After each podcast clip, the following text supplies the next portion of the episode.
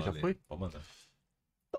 Salve, salve, rapaziada! Seja muito bem-vindo ao Correria Podcast. Eu sou o Alexandre. Eu sou o Denis com esse cabelo diferenciado hoje. Hoje Mais uma vez, tá vendo? De novo, toda vez você tá com o cabelinho. Pan. Não é não? Quem que a gente tem aqui hoje, pai? E hoje, a nossa convidada correria é mais que especial. Ela é doula aqui na Austrália. que é doula? O que que é doula? Vamos descobrir. Ela vai falar pra gente É. o que é doula. Além dela ser mãe também de dois filhos. Uhum. Fala comigo, Bárbara. E aí? Como é que você tá? Oi, oi, tudo bem? Tá com de vocês? boa? Respira, Bárbara. que eu começo a falar, gente? Tô perdida já. Meu, que legal. Que, que episódio da hora, né, Hoje vai ser diferente. Hoje, bem mano, diferente. eu tô bem empolgado. Também. Porque é uma parada que eu não tô muito por dentro, Uhum. mas é uma parada que eu me interesso. Também, quero saber. Muito, na real. Tem muitas, muitas perguntas. Eu tenho muitas, A gente muitas, já deu uma muitas prévia aqui, já começamos aqui já Nossa. falando. A Bárbara tava empolgada, gente. Tem que mandar Falando, uma toma, segurada, toma, toma, Calma. toma, vai, vai, vai. Pera. E eu quero que ela continue com a mesma empolgação que ela tava pra passar pra vocês que É, estão ouvindo aí. Quem entrou aí, vai compartilhando. Deixe suas perguntas aí também, que a gente vai estar repassando pra ela aqui. Beleza? É isso. E se Gente. você tá assistindo, é, compartilha com a galera. E, gente, tem presente hoje também. Já vamos Tem dar- presente? Tem presente. Pra ela? De quem que é o presente? Meu, vamos, Vamos pegar, pega lá, vamos ver o que, que Você ele faz as tem. honras? Eu posso, eu posso, posso fazer sim. Vamos lá. E se você tá interagindo com a gente aí, interage com a gente, faz pergunta. E é isso. Olha só, nosso primeiro presentinho pra você. Essa daqui é a Ah, La Femme Box. Ok. Ai, que lindo, gente. Ela- Não precisa nem abrir a, aquela, a, a, a caipira. Pode a abrir se você quiser. Abre pelo ladinho aqui. É, por aqui, ó. Ah, olha. Ai, gente, obrigada. aqui. Aquelas assim, ai, não precisa. Ah. Ah, A La Femme Box é um, é um clube de assinatura de joias ah. que você assina. que você assina e você recebe todo mês é, Hum. as joias que você. Sortidas? É, tem tipo Olha que Chega- legal. chega- Adoro. é, brinco, pulseira, anel, colar. E, cara, 39 dólares. Uma box dessa vem bastante coisa. Gente, que, nossa, que legal, gente. Cara. Um super presente, né? Imagina. É bem legal, é bem legal. Super Inclusive, Entrega, entrega toda a Austrália? entrega em toda a Austrália e Nova Zelândia. Nova Zelândia já? Aí, Bem, é sucesso, né, gente? Uou. E, cara, pode ficar à vontade, Real. pode abrir. Ai, que- Gente, E- para, que isso? Eu amo essas coisas, amo. Se meu marido vê isso. Não, mentira, é tudo meu? Meu Deus do céu. Eles. Gente, meu marido vai falar assim: não vou nem dar presente dia das mães amanhã, ela já ganhou. Ai, amei, Cara, e o, e o legal disso. e o legal disso é que, cara, isso daí é um excelente, tipo, presente pra. Imagina. Bem você- cheiroso, olha. Bem cheiroso. Tem um cheirinho de, de blossom, de, de, de- não sei o cheirinho, né? Você não sabe o nome do É, cheiro? um- é um cheirinho, é um cheirinho especial, né? De verdade, amei, amei. Eu amo. Eu adorei, adorei a ideia também. É isso. Ai, que Porque esse presente é só pra quem é especial, né? Ai, E gente. pros filhos nós, que estão né? aqui na Austrália, que estão com as mães ou com as esposas e namoradas também, É, aproveita. É. Ela, Qual que é ela, ela tem a opção de, tipo, se você quiser assinar pra você Uhum. receber todo mês, uma Uhum. box diferente, você vai, preenche um formulário e. Eu amei a ideia. Nunca tinha escutado falar. Não? Acredita? Não, adorei, adorei. Vivendo Segue, aprendendo, segue né? no Instagram e é isso. E temos aqui também o presentinho da nossa padoca. Padoca. Padoca Ai, gente, como é que vocês podem fazer um negócio desse pra mim? Olha isso. Padoca U. Padoca U. Eu gosto muito. É a, tá no- é a nossa padaria aqui Você tem uma ó. pa... da Austrália. Não é nossa, não é nossa, né? não é Mas, nossa, gente, né? Mas. Queria se apropriar Nossa, dela. não, eu- Olha, gente, que Pedrão, é o. Pedro. Ele- Muito gente ele- boa. Ele tenta trazer, ele traz, né? Tenta, não, ele traz pra gente aqui um pouco dos sabores que a gente tem no Brasil, Uhum. dos, dos pães de mel, as empadas, né? Nossa, é muito gostoso. Sonho, bolo de pote. Hum. E ele mandou pra você. Ai, obrigada. Amei, amei, amei, amei, amei. Fala obrigado pra ele, Pedro. Obrigado, viu? Tá? A amei. gente vai só. Que eu só guarde aqui pra Aham, não. sim. Tira. Eu vou comer, eu vou comer ele daqui a pouco. É. Deixar E na vamos geladeira, lá. né? Vamos lá. E eu aí. quero saber de tudo. Cara, eu Opa. quero. Ó, tá, Opa. beleza. Agora eu quero saber uma parada. Quando que você chegou aqui na Austrália? Eu cheguei na Austrália em 2010. Nossa, Então já você um tem uma, uma cotinha já em aqui, né? Sydney, é, Ah, é? é, eu morei em alguns lugares já da Austrália. Eu cheguei lá, fiquei lá um tempo, acho que uns dois anos, fui pra Nova Zelândia. Depois eu fui pra. Eu morei depois disso seis anos e meio em Darwin, Nossa. lá em cima. No... Quantos? Seis anos e meio em Que Darwin. isso? Darwin. Como, como que a gente não, eu não conheço ninguém Quem morou lá? que morou lá. Como É? que é lá? Ah, lá é especial. É, É. assim, é um lugar assim, é... quando eu saí de Sydney eu não gostava, eu achava, ah, aquele lugar pequeno, quente. Só tem duas. É, quando eu saí de Sydney e fui Ah. pra, pra, pra Darwin, né? é, é, foi um baque, assim, total. Imagina, eu falava, tá, onde, eu- onde eu pego o trem? Que Sim. trem? Que tá doida? Não existe trem nessa Cidade cidade, não tem estação de trem. Tinha na época, não sei, nem não chegava nem a 100 mil pessoas, eu acho. Né? Nossa, é pequeno, sim. É pequeno, mas é uma cidade super turística. Ela é, a- é o ponto de entrada para o Kakadu Park, né? Que é o Kakadu, o Parque Nacional da Austrália. É que nem a menor, diferente, mas vamos falar assim, em termos, né, em grandiosidade, talvez até é um dos maiores parques mais conhecidos da Austrália, tipo, vamos, lá, falar que nem, não é que nem a Amazônia, tá, Uhum. gente, mas imagina a gente fala do Brasil e fala da Amazônia, na Austrália a gente fala do Kakadu, da Caramba, reserva do Kakadu. Então tem bastante belezas naturais mesmo lá por Não, é lindíssimo e vem gente do mundo inteiro. Então. Darwin era uma cidade super pequena, é uma cidade super pequena, mas super turística. Caramba. Assim, não para, né? E só tem duas estações, tá? Só De- tem a, a quente e muito quente. Então, é, é- é a, a- a dry, que é uma estação, é, ela começa provavelmente ali no meio do ano, né? E, e ela dura, sei lá, são duas estações, né? então vamos colocar meio a meio. E nessa dry é lindo, é quando é o inverno aqui, o resto da Austrália tá todo mundo congelando. E o pessoal de, de Darwin, a gente tá na melhor estação do ano, porque não chove e a umidade é maravilhosa. Então parece um verão, assim, é lindo. E, e, tipo, é quente depois, quantos graus mais ou menos? Quente, quantos graus? Tipo, é tipo, tipo assim, inferno tipo sol. é, então, assim, a temperatura normalmente vai, sei lá, 32 graus, 34 graus. Só que o problema é a umidade. A umidade Sei. chega a 90%. Caramba. Então a gente transpira demais, é abafado. Então é meio ano de abafado e outro Nossa, não é chega meio ano, né? tempo. Fica uns três meses de mu- muito bom. A gente tem o build-up, né? Que quando mudança de temperatura. Mas é, é muito quente. Mas eu falava que a melhor parte de Bali, a Bali ficava muito quente e a gente ia pra. Desculpa, Darwin Darwin. ficava muito quente e a gente ia pra Bali pra refrescar. Olha Ah, só. olha Se você já foi pra Bali, é, Bali é frio comparado com Darwin. frio não, né? É, É. mais agradável. Então é Nossa. duas horas. Tô com medo. Meu amigo. Não, mas vai no meio do ano. Vai, vai. Julho, julho, agosto é maravilhoso. Mas vale a pena. Vale, vale, vale a experiência, então. Vale. né? Eu tive, eu cheguei, eu fiquei lá e foi lá que eu tive meu primeiro filho, Nossa, É. que né, em legal. 2017. Nossa, que É. legal. Muito Como é que bacana. foi, assim, tipo... Porque, assim, a gente... Eu imagino, né, que eu vejo muito aqui, assim, é, as mulheres quando tem... As brasileiras, né, quando tem filho aqui, geralmente tentam trazer a família, né, tipo... Ou vai pra lá pra tentar ter junto com a família lá, ou sempre que tem, às vezes traz pai, mãe, né, Uhum. alguém pra estar próximo ali, porque é um momento legal, né? Isso. Você teve esse momento também lá, você tentou trazer alguém da família? Sim, eu consegui. Naquela época não tinha lockdown, né? Uhum. Então eu consegui. Minha mãe veio, né, pra, a- pra esse momento. Ela chegou no final da minha gravidez, é, ali é, né, perto das 40 semanas, né? Chegando no décimo mês, a gravidez chega no décimo mês, tá, gente? Não são nove que nem falaram pra gente. Olha Eu só. fui enganado? Ah, tempo todo. Todos nós fomos enganados, ainda somos enganadas, né? Todos os dias.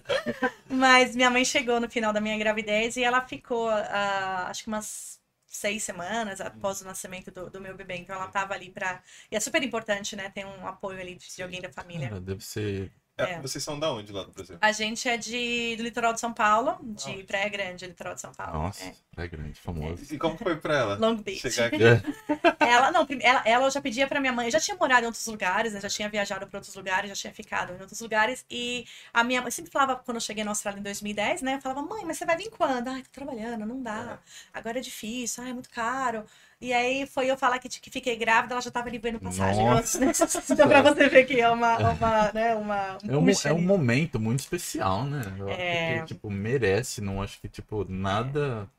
Não acho que não existe tempo nem dinheiro, assim, que pague esse momento, né? Então. É, é importante para a mulher ter suporte também, né? Eu sempre falo que gravidez e parto é importante ter um suporte, mas o pós-parto, gente, as, as pessoas esquecem da fase pós-parto, né? Que é quando o bebê já tá no braço, nos braços da mãe, a mãe precisa descansar, a mãe tá cansada, a mãe tá tentando se ajustar com essa nova vida, né? Cuidando de um serzinho que ela Sim. não conhecia antes, né? Então é muito é, desafiador Uhum. para a mãe, para o casal. Então ter uma pessoa a mais, né? Uma É, eu falo que é a única vez que, o, que às vezes o marido fica feliz com a sogra em casa. Ah, aliviada pro Porque cara. é... é, então. Tá pra nós, hein? É, você que não sei, você que não. É, mas às vezes não vem mãe, vem, às vezes vem irmã, às vezes vem, vem Aham. prima, às vezes vem tia, né? Às vezes é, vem o pai mesmo, o irmão. Então, assim, qualquer pessoa que vier, às vezes, né, vem pra, vem pra ajudar, não ficar ali, pra né? colocar mais trabalho, né? pra- E como que foi o seu, tipo, momento quando você chegou na Austrália, assim? Você veio preparada pra alguma coisa? Você veio, tipo, se aventurar? E você falou que É. você nem sempre foi dessa área. né? Não, não, essa, essa minha área de, né, trabalhando com mulheres começou depois que eu tive filho, né? É, mas é, eu vim para a Austrália, eu trabalhava em navio antes, então eu trabalhei Nossa. quatro anos antes, eu trabalhei em navio por quatro anos antes de vir para a Austrália. Legal. Que legal. E eu tinha fazia contratos em vários lugares, né, do mundo. Eu fi- tipo, tive, tive a oportunidade de ficar um tempo na Europa e, e trabalhar de lá, e, né, então fazia um, um- um, né, uns trâmites na hora de, de embarcar e reembarcar, que eu podia ficar um tempo a mais em cada lugar. E, Então, ter mais experiência né, em cada lugar, morar um pouquinho em cada lugar. E eu lembro que eu fui prometida, né? Um pro- pro- prometida. Me prometeram é, me colocar no, e fazer a Oceania, né? Me, me colocar num- num- numa rota da Oceania, né? Que fazia Austrália, Nova Zelândia, as ilhas, algumas, um monte de ilhas aqui, fazia Fiji e depois fazia a Ásia. Então eu falava, nossa, eu quero muito ir. Só que naquela época eu traba, tava trabalhando como tradutora também. Então eu falava algumas outras línguas que eram, assim, muito mais importantes me colocar na rota de Europa, por causa do italiano, do espanhol, do português, né? Do que me colocar na Ásia, né? Então eles mandavam todas as pessoas asiáticas que falavam mandarim ou que eram fluentes em mandarim, japonês, mandavam pra perna da asiática e Oceania e ficava naquela vai, não vai, vai, não vai. Nossa. E aí chegou uma hora, depois de quatro anos, que eu falei, eu vou pra Austrália, porque eu queria muito ir. Né? Eu trabalhava com alguns australianos também. E aí eu falei, eu vou. Então eu vim pra ah, aprimorar o, o meu inglês, por mais que eu morasse fora. Eu fiquei muito tempo no navio, a gente fala o, na- o inglês de navio, né? Chama bem broken English, né? Nossa, sério? Tinham 65 nacionalidades lá diferentes, então a gente vai, aprendia de tudo. O sotaque era uma mistura. E eu vim pra estudar, eu vim fazer, é, é, fazer tipo uma pós que foi de marketing, né? E melhorar o inglês, né? Eu falei, vou ficar um ano, um ano e meio, e tô aqui depois de mais de 10 anos. Caramba. Olha só, não fui embora. Como muita gente, né? É, não, a maioria chega aqui e fala É. que vai ficar só tempo de intercâmbio, né? Quando Você, É. você falou isso, Dani, ou não? Não, eu você já veio fugido Você já. já veio fugido já, né? Eu já queria sair, eu falei, não, eu acho que pra mim é melhor Tipo, outro re- lugar. É um bairro Mas, refugiado, é, né? mas minha Tipo, esposa não, ela já veio falando com a família assim, não, vou ficar só um tempinho e eu volto. E tá aí até hoje. Hum. Deu 4, 5 Hum. dias que ela chegou, ela já, ah, acho que não vou voltar, não. é, eu, eu vim preparado pra, tipo, retornar. Apesar de que eu não queria. Mas eu, tipo, eu tinha meio que o plano A, que era não retornar. Aham, Mas só que tinha um pezinho ali no plano B, que é, beleza, vamos voltar. Qualquer coisa, né? aham. Se der ruim, a gente vai. Vai que, né?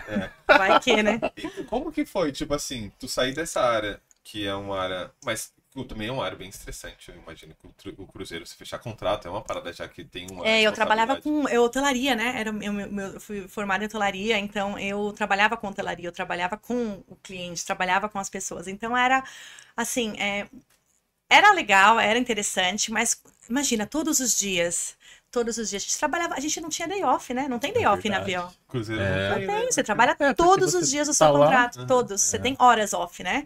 E aí chegava uma hora que eu falava assim, ah, já cansei de, ah, não aguento mais vir pra Roma, gente, pelo amor de Deus. Olha aí. Nossa. né? E a gente acaba. E as pessoas falam assim, mas como que você enjoou? A gente fala, eu tô cansada, né? Mas a gente falando assim, fala, nossa, ela enjoou. Metida, né? É. Nem sabe como é que era Nem lá. Imagina, era chicote, assim, ó, estralando. Eu tenho um amigo que ele trabalha chefe no Cruzeiro também. Aham. Ele viajou pra cá. Ele falou, mano, mas não é assim, não precisa falar, vamos fazer, gente vai fazer uma conexão. Vai, sei lá, vai parar em Roma. E, Aí precisa, ah, vou curtir um mês em Roma. Não. não, Você vai descer ali rapidão, fazer Vai. uma parada e tal, entrou no É. barcão de novo e É só chicotada em romano. É, foi é isso mesmo. do Romano. É, Mano, era uma parada que você gostava de fazer? Eu adorava, eu É. gostava muito, muito, muito, muito, muito. Mas aí eu lembro que eu tive muitos. é, eu tive um. Tive umas pessoas que eu admirava, né? meu- que foram meus líderes no, no navio, meus chefes. E tinha um, um- Eu nunca vou esquecer dele. Foi um, um, um chefe que eu tive, ele era italiano. E ele chegou pra mim e falou assim: eu tava no meu. indo pro quarto ano de, de contrato. E ele falou assim: Bárbara, mas. é, você tem que tomar uma decisão. Eu, Por quê? Ele falou assim: você tem muita vida pela frente ainda, você tem muita coisa, você vai ficar no navio. E aí ele começou a me, me implantar a sementinha. Ele falou assim: tem um mundo muito grande lá Sério? fora. E ele falou: olha, eu tô no meu terceiro casamento. O navio, ele pode ser muito. é, Pode ser muito bom, mas ao mesmo tempo, para quem tem família, o que, que você vai fazer? Você vai deixar a família em casa, vai sair com o marido, seu marido vai. Imagina se você casar com, com alguém, né? Com um dia você vai casar com alguém, ou você vai ter alguém na sua vida. Imagina você, é, essa pessoa não querendo mais fazer navio. E a vida é lá fora, quanto mais velho você fica, mais difícil para se ajustar, né? Depois de muitos anos de navio. E foi isso mesmo. Aí eu comecei a plantar a sementinha, comecei a conversar e queria muito vir para a Austrália. E foi isso. O meu primeiro trabalho que eu peguei na Austrália, eu não sei se nem se foi na, na, na área de hotelaria, provavelmente foi hospitality. Aham. É, eu, ah, eu não sabia, gente, eu não sabia mexer no computador mais, sabia? Porque no, no, no, no, navio a gente tinha nossos próprios sistemas, eram totalmente diferentes. A gente usava ali um Windows ou um Linux, não sei, era, era- o sistema tinha mais de 20 sistemas diferentes pra gente mexer todos os dias. Dinheiro, né? A gente lidava com muito dinheiro também. E eu lembro que a primeira vez que eu peguei, acho que foi até no hotel que eu fiz um. fiz- é, acho que um dos primeiros trabalhos foi num shift de hotel. Eu olhei pro. Eu sabia, gente, eu mexia com reservas dia e noite, né? É, eu peguei um, um sistema de, de computador pra olhar e ver reserva e eu fiquei assim. Eu não sabia mexer no computador. Uhum. E eu fiquei assim, nossa, olha isso. Quatro anos, assim, eu tinha meu laptop, mas Aham. olha que diferente, tipo Sim. assim, mexer no computador diferente. Aham. E eu fiquei, nossa, mas a minha vida é muito... foi difícil ajustar do lado de fora até, né? Então, Caramba, mano. Doideira. Tá Doideira. vivo É. jogando também, né? Mas- Dona... Aí- É, Não, tem. você não- essas paradas aí você nem.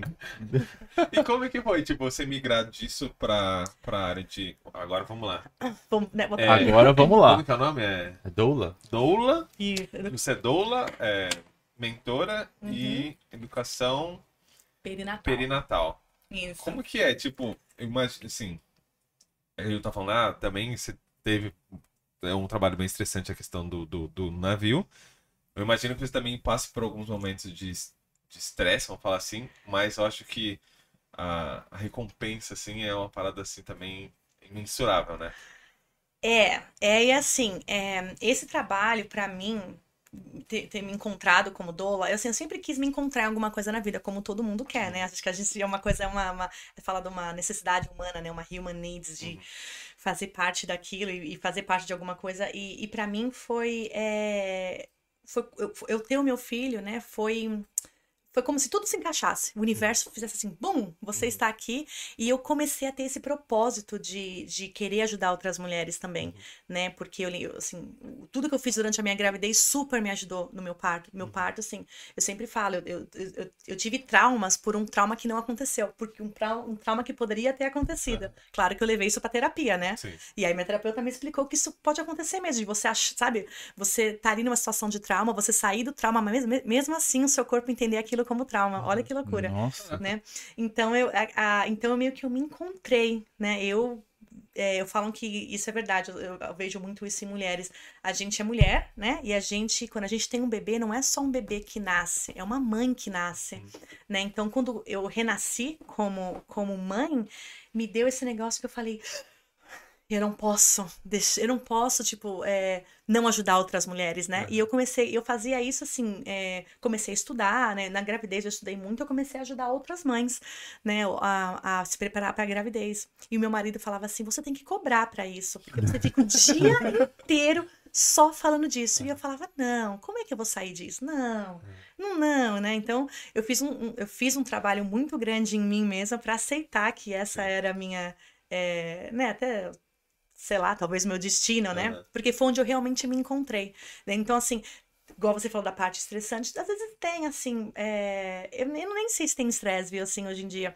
Eu, eu passava muito mais estresse quando eu atendia partos em hospitais, que eu podia, que eu via que às vezes a mulher ela estava sendo muito atrapalhada no momento do parto, né? Isso pode acontecer também. E, e eu, às vezes eu falava, nossa, às vezes é, é um parto que podia ter sido e não foi. Então aquilo me machucava muito, assim, sabe? É, de ver que a mulher, se ela tivesse mais tempo, aquela coisa do what if, né? se ela tivesse mais tempo, se, se o médico talvez não tivesse que pegar um avião e Ah, é. ficar, né, a Caramba. pressão nas coisas, talvez ela poderia ter conseguido. Então, assim, era isso que foi a parte mais, mais estressante, mais o começo da minha carreira, né? Carreira como doula há quatro anos atrás. É, e mas quanto mais eu, eu trabalhei, mais eu estudei, mais eu me aprimorei, mais eu desenvolvi, o que aconteceu? Eu comecei a, a, a fazer diferente. A gente aprende, né? Então, aquela coisa do estresse, ele começou a, a, a não, não tem mais estresse, para ser bem sincero, né? Porque é, quando a gente faz as coisas de coração, quando a gente faz a, a- Quando a gente tem a nossa própria verdade, né? A gente não. É, E eu, eu realmente, do fundo do coração, eu sei que eu ajudo outras mulheres, eu sei que outras mulheres estão sendo, sendo ajudadas. Então, assim. é, eu falo que tem muita responsabilidade nesse trabalho, não só minha, mas da mulher também. Porque a mulher, ela tem que tomar a decisão. Essa decisão de ter é, o bebê, é claro que, né, quem tá grávida vai ter que ter o Sim, bebê. é. Mas assim, é, é parte muito mais da mulher. A mulher tem que querer o parto natural ou um parto do jeito dela, do jeito que ela quiser, né? Eu não sou eu que decido, entendeu? Então, a responsabilidade não é minha, é dela. Então ela tem que querer aquilo mais do que eu quero. Muito mais, né? Então, Assim, Hum. um- um- você como mentora, você disse que a mãe tem que ser, o parto tem que ser do jeito que a mãe quer. O que, o que que você faz, assim, então? Tipo, qual que seria o seu papel, né? Como que você trabalha, assim? sim, então assim, o, o que eu é, mais bato na tecla hoje em dia, né? É sobre a preparação para o parto. Uhum. né, da mãe entender do casal, né, porque o casal também tem um- um- uma, nossa, o homem tem um papel extraordinário no, no parto da mãe também, né, como, como ajuda, como suporte, né, mas o meu maior trabalho hoje em dia, tá, eu evoluí, tá, gente, eu evoluí do que, né, claro que é, é importante a mãe ter uma doula que dá o, a- o apoio emocional, porque só a palavra doula se resume a apoio emocional, estar ali para- durante a gravidez, estar ali no- na hora do trabalho de parto, né, mas o que eu bato muito na tecla hoje em dia é da preparação é, perinatal, né? A, pre- a preparação é, para o parto, né? Fazendo cursos para a mãe entendendo como que esse sistema funciona. A maioria das mães vai parir no hospital. Existe na Austrália uma coisa maravilhosa que o SUS, né, da Austrália, desculpa, o sistema público da Austrália, né? Ele, ele é, como é que fala? Você pode ter parto domiciliar de graça. Nossa, Uhum. isso é uma escolha? Como que É a funciona? escolha da, da, da mãe, normalmente, né? Se a mãe ela é considerada uma, uma mulher, é, uma gravidez de, de risco, eles chamam. Tudo é risco, né? Nem- Não é sempre assim que é. Mas eles colocam sempre a mulher no risco, né? Então, mas se é um risco, eles chamam de risco habitual ou Hum. baixo risco, Sim. né? E esse hospital os- oferece isso.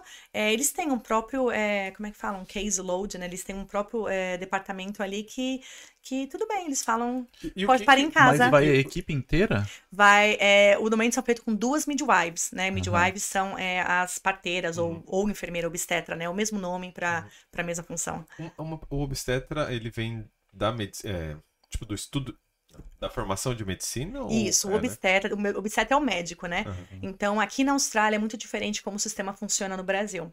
Né? Ele é menos medicalizado. O obstetra, normalmente, você só vai ver o obstetra se você tiver no sistema particular. Então, você está pagando um obstetra, né?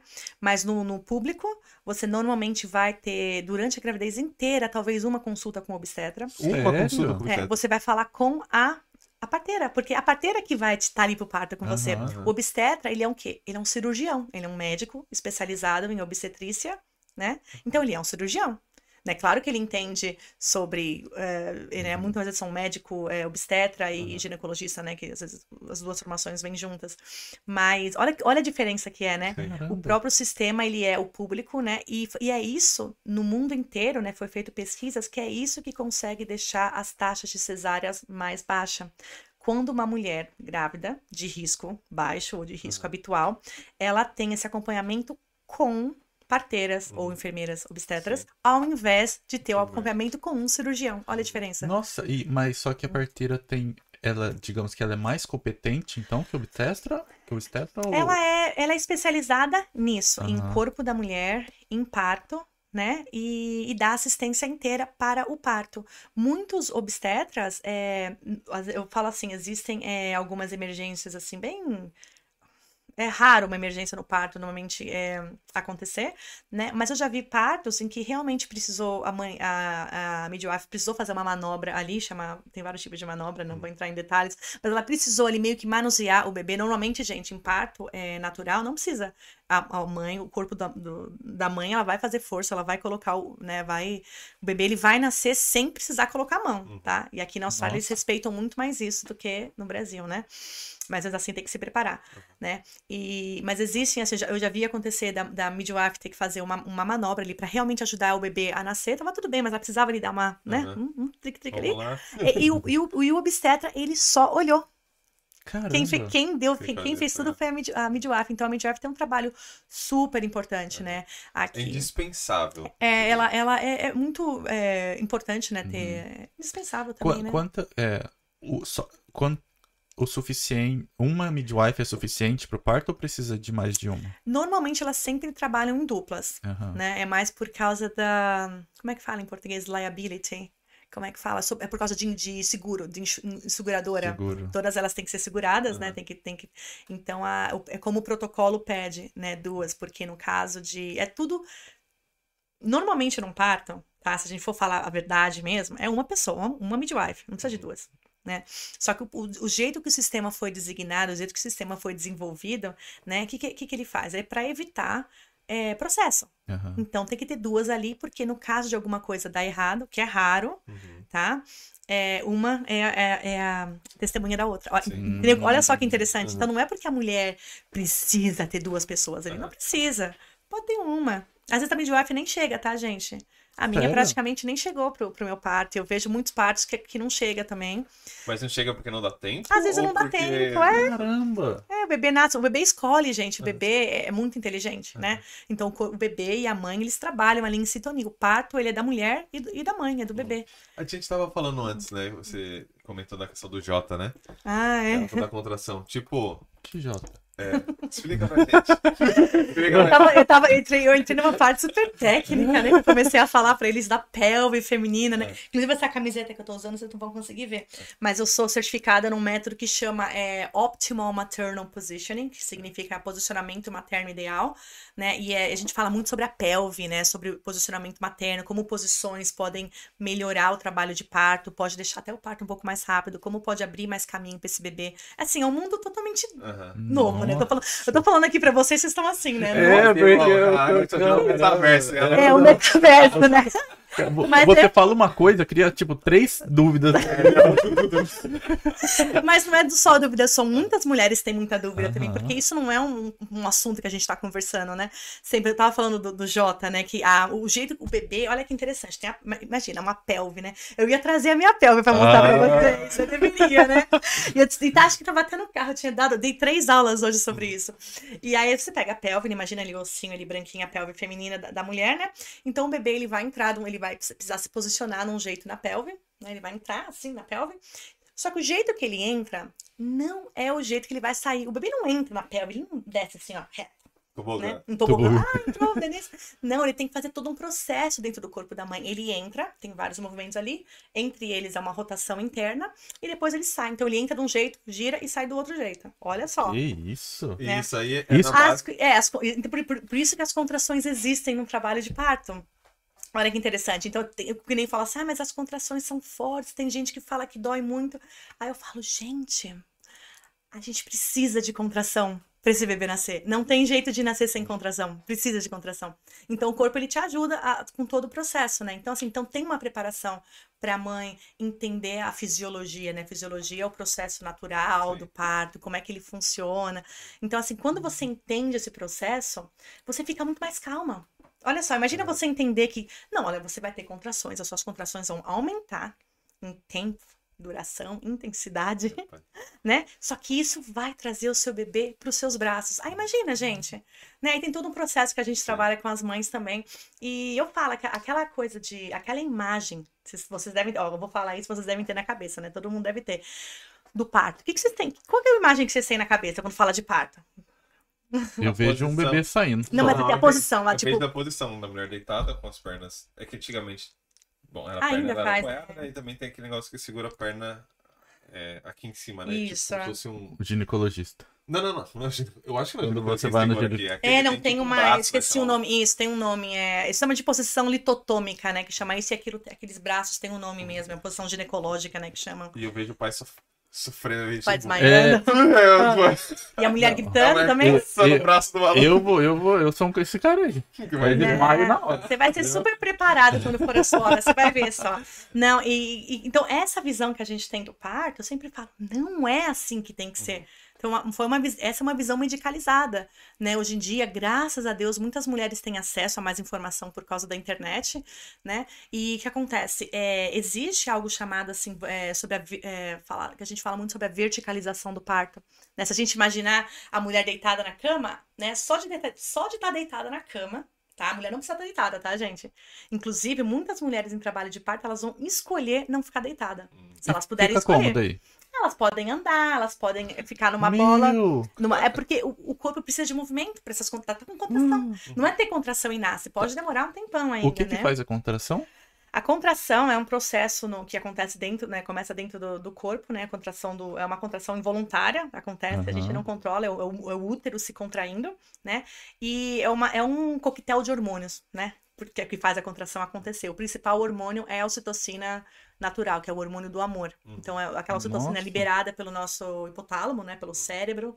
E aí o corpo tem os receptores, o útero tem receptores da ocitocina. Olha que interessante. Caramba. E aí o útero começa lá a trabalhar com o bebê, Uhum. né? Então aí essas contrações fazem o bebê se mexer, o bebê girar, o bebê descer, né? Então tem, é todo um processo. O bebê também sente essas contrações, então. É, essas contrações eu falo que é um, como é que fala? É um é, uma, é um cutuco do neném. Fala assim, ó, neném, se mexe. Você tem que nascer. É sério. É É. mesmo? É um assim, ó, neném, tá se mexendo. Então o bebê ele trabalha com a mãe, né? É, é, é, é um, é um todo. A- Até a medicina que tenta intervir tanto nesse processo, ela fala que é um, um mistério o parto, Uhum. né? Porque não são iguais, não tem, não tem cartilha.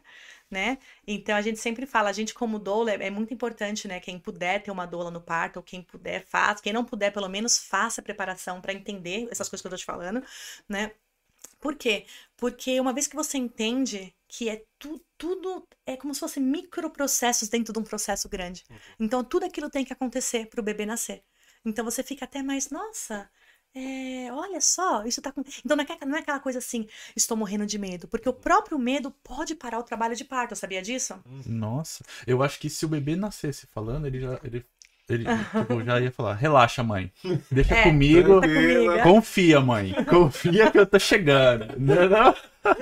Com certeza, né? Porque... Então, tipo, num, num processo que você faz, não tem nada disso de sed- sedativo.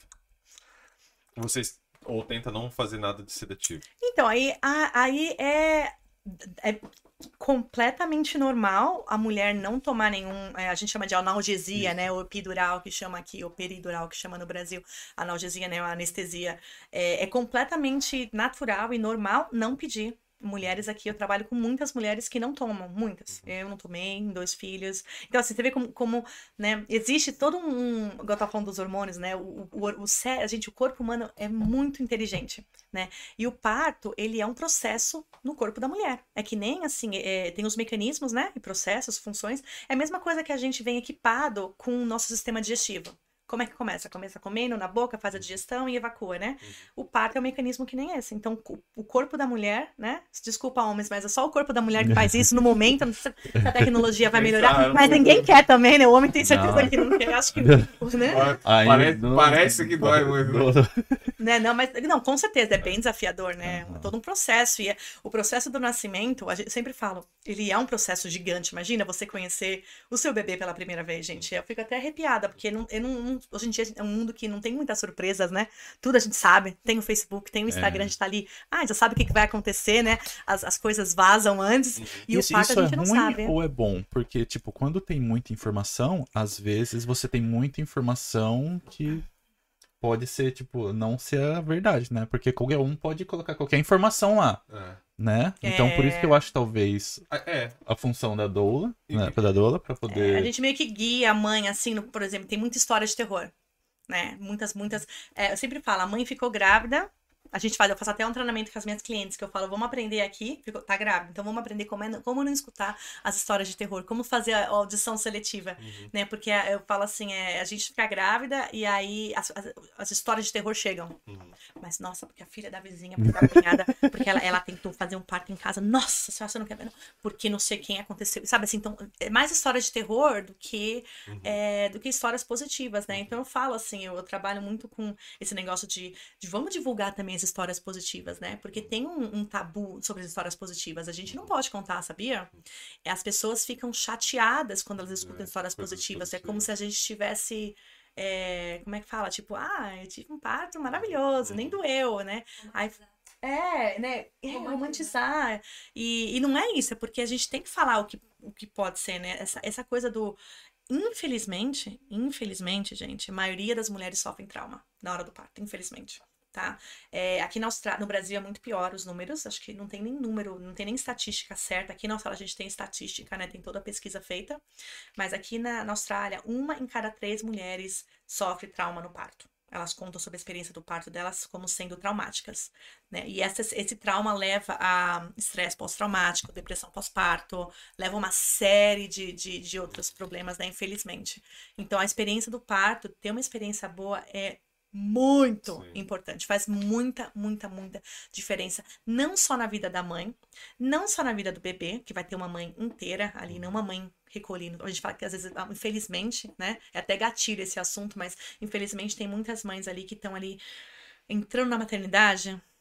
Eu fico até meio, ah, fico até emocionada. É, recolhendo os caquinhos que sobraram do parto dela, sabe? Que não teve experiência boa. Então, assim, é muito triste, né? Então, assim, e e essa mãe, essa saúde mental da mãe vai afetar o bebê, né? E vai afetar o casal também, né? Então, eu sempre falo, homens, é, eu- às vezes, é, às vezes eu recebo é, mensagens assim, ah, eu conversei com meu marido sobre investir na, nessa educação perinatal, fazer um curso, e ele achou melhor não, porque tem que pagar, né? E eu falei assim, olha, quem vai parir o bebê é Você? você, it's you, né? Então, assim, pensa no que é importante pra você, né? Pensa se dinheiro não fosse importante, se, di- se dinheiro não fosse o problema, que, que você ia fazer, Sim. né? Então, às vezes, quando eu converso, eu falo assim, se quiser a gente vem conversar, eu converso com ele também, né? Eu faço um, eu sempre dou uns, eu dou um 30 minutes call, né? 30 minutos de, né, para conversar, explicar o, como é que funciona os cursos, o trabalho, e eu falo, manda o marido, Mari, manda o maridão vir junto, vamos conversar. Aí, quando o marido escuta que tem muita coisa pra ele aprender também, que ele, poxa, mas eu não sabia disso. Aí ele fala, nossa, é verdade. Então, assim, É uma conversa e um puxão de orelha. Tipo, É. conversa puxando orelha, É. ó. você acha que você vai ficar vendo futebol ou rugby no telefone enquanto a mulher tá no trabalho de parto? Não vai, não. Né? Então, porque tem, né? Tem marido que fala assim, ah, não tem nada que eu possa fazer, né? E qual, e qual que é essa, Só segurar a mão. É. Vai. Não, tem muita coisa. Tem um trabalho muito bom pra ele fazer. qual que é essa relação, tipo, de, de é, parte econômica, né, da mãe, tipo... Tem gente que não pode ter, não tem condições, né? Tanto aqui quanto no Brasil, tem gente que não tem condições de, sei lá, ter uma midwife, ter uma doula do lado, ou, né? Ter que, tipo, depender tudo de graça. Como que funciona isso daí? Quais os, tipo, a- o psicólogo da mãe, né, que fica nisso daí? É, isso, isso é bem. É, isso é uma realidade, né? Inclusive, é, eu, eu bato muito na tecla sobre isso. Por exemplo, eu ofereço, é, eu faço talks, né? esses- eu faço sessões é, de graça para qualquer mãe vir e, e ter né, um- uma, uma noção, pra- dou uma introdução a vários pontos né, específicos, eu dou isso às vezes semanal. Tô sempre marcando e dando, porque eu acho muito importante a mãe ter, mesmo que a mãe não tenha condições, não é sobre a parte financeira também, né? A gente é profissional, a gente tem contas para pagar, mas muitas de nós que faz isso, né? A gente também faz essa parte mais é, é, mais, como fala, né? Sem, sem fins lucrativos, Sim. né? Quando eu trabalhei em Melbourne, eu trabalhei com é, refugiadas sudanesas. Né? Refugi- é, elas, por quê? Porque mulheres negras, sudanesas, refugiadas estavam ali sendo massacradas, né? Tem umas instituições ali em Melbourne que, que ajudam também as, os refugiados, né? E a gente faz um, tipo, um trabalho de doula solidária, né? E só de da, só da gente estar ali, mesmo eu sendo imigrante e ela sendo imigrante, mas só de eu estar ali como uma testemunha também, Uhum. né, de que eles não podem fazer nada com ela, acabou ajudando, né? É, no Brasil, assim, por exemplo, tem vários jeitos de a gente lidar com essa situação financeira. Por exemplo, no Brasil, né? É, quem tá no Brasil, né? O SUS, gente, o SUS é, Eu falo que muitas vezes, dependendo do, do hospital público, no SUS, você vai ter um parto melhor do que no particular. Sinceramente, isso é Nossa, possível. É, sério? sério. Tá? A não ser que o seu profissional que você tenha escolhido, o seu obstetra no Brasil, todo mundo faz com obstetra, né? É, tem opção de parto domiciliar no Brasil também, viu, gente? Tem opção de. de tem. Tem, tem, tem casos de parto no Brasil, Nossa. tem, tem bastante coisa no Brasil também. Isso permitido. É, normal, não, super tipo, leg- legalizado, normal, né? É, mas não, não é que nem na Austrália, não é de graça, tem que pagar. Mas quem vai pagar um obstetra, paga, pode, né? Sim. Mas então, aí eu tenho, tenho hospitais do SUS, inclusive, que é referência na humanização. Eu tenho clientes no, no- em BH, clientes no Rio, clientes em São Paulo, que tem, no Rio tem um hospital bombástico, assim, né? Super bom, é, que, que a gente manda as mães pra lá. Tem mãe que tá com acompanhamento obstetra, tá infeliz. Eu falo, olha, vai dar uma. Vai dar uma olhada lá, ver, né? Por- E, e realmente tem- acontece, né? É muito comum.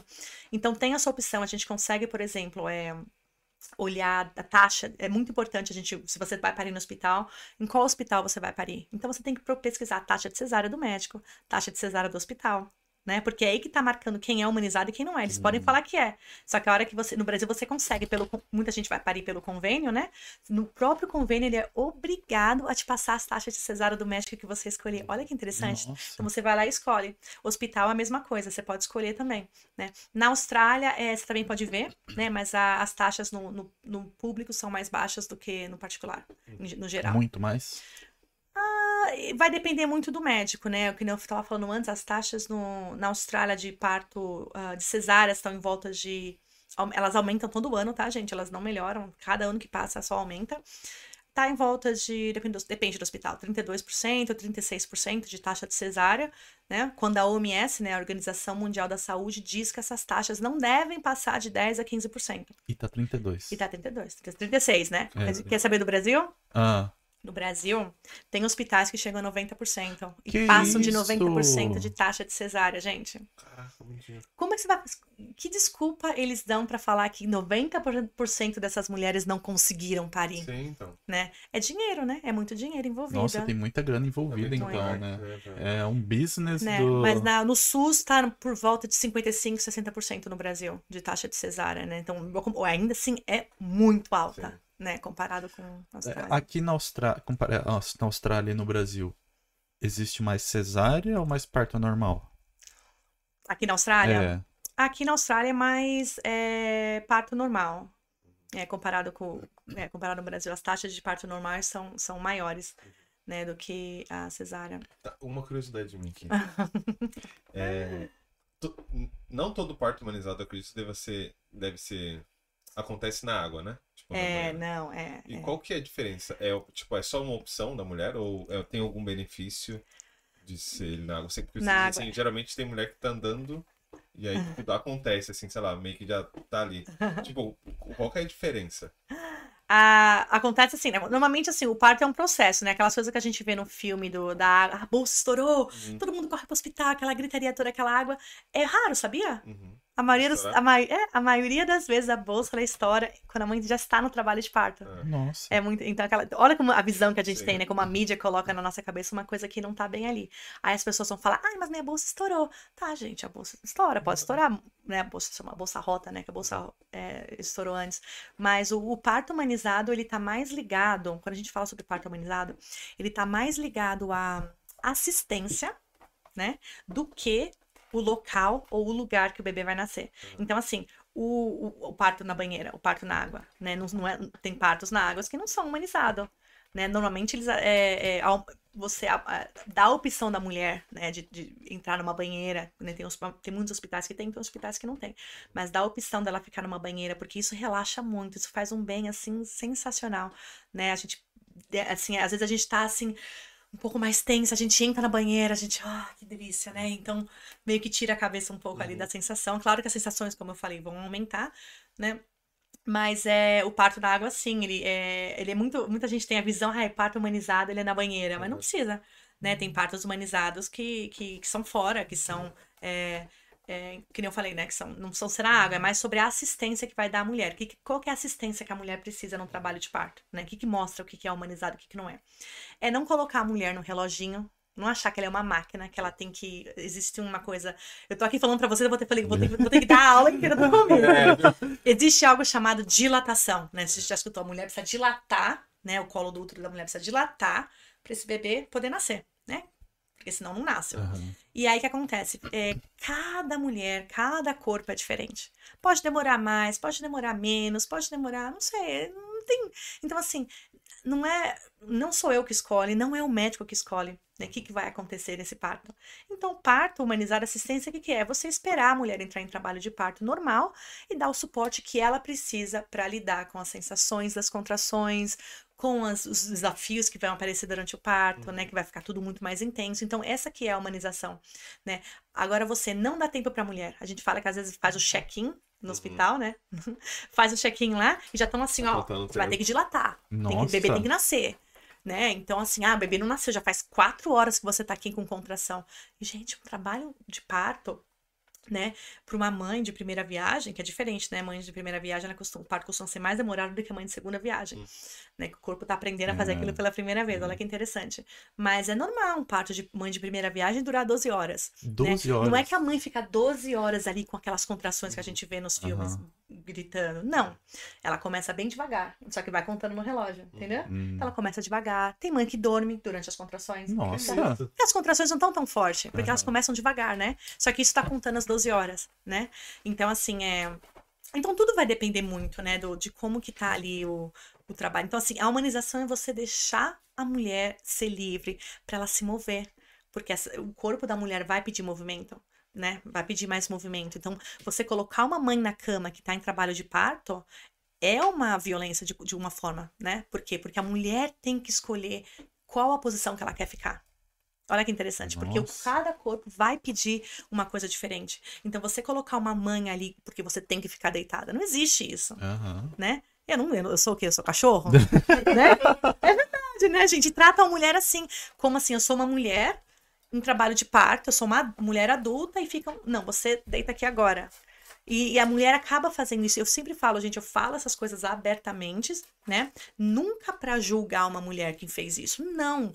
É pra falar, olha, existe um outro jeito, né? Às vezes, você sabia, olha só que interessante, que todos os, o, a maioria dos protocolos que são usados em hospitais, no mundo, tá, gente? Não é só na Austrália, mas na Austrália também.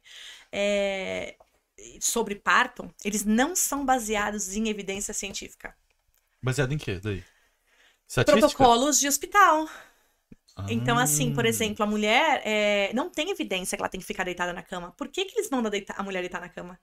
Porque é mais fácil pra eles olharem. Ah, É mais fácil pra eles fazerem o exame vaginal, que também é opcional, viu, gente? Quem ficar grávida aqui, exame vaginal, ele, ele é opcional, não é? Ninguém precisa ficar te cutucando ali, não. Né? Não diz muita coisa sobre o parto. Então, assim, essas coisas que eu tô falando aqui agora, quando eu falo isso nos meus cursos, as mães ficam assim. "Ah, Mas por que, que minha midwife não falou isso? Mas por que, que meu médico não falou que era opcional?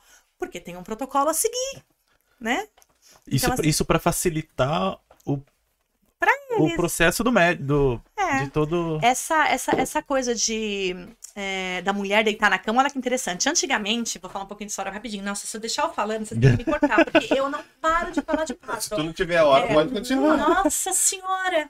Então, esse negócio aconteceu com. Esse negócio da mulher ter que ficar deitada na cama. Antigamente era assim: existia uma cadeira de parto, a mulher ficava deitada na cadeira de parto, sentada, e tinha um, um, um buraco, né, assim no meio, redondo. Imagina, imagina uma cadeira ali, no assento era um, era um buraco. Então ela só conseguia sentar ali e o bebê saía. Nossa. Né? Era assim que era. Então, as, as parteiras, midwives e médicos, eles ficavam abaixados, vendo esse bebê. Sim. Por quê? Porque sabe que essa posição sentada, a posição sentada super agili, ah, é, agiliza o parto, né?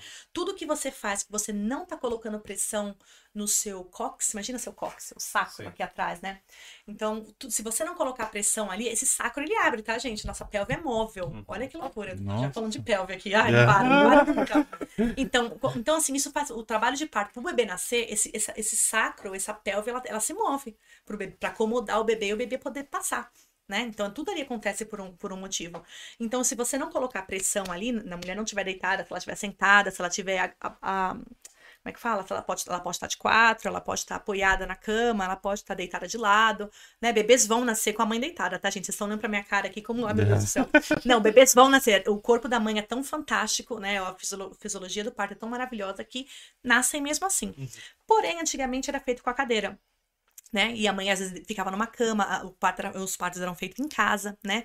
Só que surgiu ali o rei, eu nem lembro quem era, gente, acho que foi rei Luís alguma coisa, Luís VI, alguma coisa assim, que ele tinha um fetiche de ver os filhos, ele tinha um monte de amante, né? De ver filho, mulher nascendo, é, filho nascendo, né? Os bebês dele nascendo, eles tinham, ele tinha fetiche de ver parto. E o que acontece? Me fala quem é que gosta de ficar ajoelhado esperando o neném nascer com a cabeça assim pra baixo. E aí ele meio que é, fez ali os partos das, das, das mulheres, das amantes de todo mundo ali, se- começar a ser feito numa cama. Ele meio que mandou criar ali uma cama específica, né? Pra quê? Pra ver, conseguir ver num ângulo melhor, não fi- ficar sentado e olhando né, o bebê nascendo, né? E isso acabou sendo adotado quando né, é, os médicos daquela época falaram, opa, é muito melhor assim pra gente. Hum. Imagina, vou ficar abaixado, dor no joelho, eu já acompanhei três partos, não, vou, né? Então aí foi que depois quando medicalizaram o parto, quando tiraram o parto de casa e jogaram os partos para hospitais, né, no, no século passado, é, até nesse século mesmo, foi aí que ficou, né, foi adotada a posição litotômica, né, que não tem evidência nenhuma. Graças a Deus, hoje em dia, por causa de pesquisas, por causa de evidências científicas, né, graças a Deus, por causa do, do ativismo que tem do parto, né, hoje em dia é, isso não é obrigatório. A mulher, ela vai para o hospital e ela escolhe a posição que ela Que tiver que ela que tiver mais confortável para ela. Uhum. E é errado deitar? Obviamente não. Tem mães que deitam, falam, ah, eu quero deitar, tô cansada. Né? Então deita, descansa. Depois, aí elas vão levar. Então, assim, isso que eu, falei, que eu tava falando da assistência, né? Isso é humanização. Você aceitar que uma mulher, ela é uma mulher adulta, ela tem os- as vontades dela, e esse parto pertence a ela. E seu trabalho ali é você, como, como um profissional, né? É, não, eu não sou, eu não tenho treinamento médico, né? Doulas não, não, não fazem parto. Quem faz parto é a mulher. A gente não é, coloca a mão na mulher. O suporte que a gente dá é sempre é, é, emocional, né? Você, você pode entrar. é, Você é livre pra entrar na hora do, do parto, tipo, Ah, no isso- hospital ou não? É, sim, somos meio que protegidas por leis, porém, né, desde o começo da pandemia começou uma caça às bruxas com as doulas, né, na Austrália. A gente foi proibida de entrar em hospitais. Nossa! É, a gente foi proibida de entrar e até o, próprio, a gente fala do acompanhante, né? Até o acompanhante foi proibido também em alguns hospitais. Então teve mães, infelizmente, que pariam sozinha. Teve mães que não falavam inglês direito Nossa. e ficavam ali meio que à mercê. Ninguém vai trazer. é, falam que ah, tem, tem tradutor no hospital. Ah, tem sim. Então, é, tem, tem, realmente tem, né? Aham. Mas É, né? cadê? né? Então, assim, a gente- é, muitas mulheres sofreram muito por causa disso. Claro que todo mundo sofreu com lockdowns, isso, aquilo. Uhum. Mas, a- por exemplo, em, em WA, né, em Western Australia, até hoje tem restrições nos hospitais, sabia? Para acompanhante, não todos. E para doula. Só que eles fazem, tem jogo todo final de semana. Então, É. quantas mil pessoas tem no estádio? É. né? Então, assim, poxa, no hospital que tá todo mundo ali, né? Que é um, seria um, um, um- um lugar, né, estéreo, né? Que tá ali. Gente, o hospital é um lugar, né? Tem todos os germes ali, mas ele é super limpo, super É. detetizado, tem um protocolo. Assim, sensacional pro Covid, né? Pro Covid no hospital, de limpar tudo. O E, hospital é mais assim- limpo que um estádio. Ah, com Ah, com certeza. certeza. Né? Você- você- acho que você tem menos risco de pegar a doença no hospital. né? É. Claro que tem a infecção, né? Já, É. mas vamos vamos falar do jeito, né? Uhum. Vamos falar na brincadeira. Você tá É. no hospital com quantas mil pessoas? Não, desculpa, no, no estádio com quantas mil pessoas? Em IWA, inclusive, tem vários é, petições. Então, eu sei que eu tenho algumas, ah, algumas amigas doulas lá que estão ainda brigando com isso. Mas, assim, no geral, né? Tem, eu falo pra mãe, depois que, eu- que a gente passou por uma pandemia, tem sempre que perguntar qual que é o protocolo do hospital para acompanhante, né? Hum. E- E uma mãe que escolhe a cesárea, ela Uhum. também pode, ela pode escolher a doula junto também?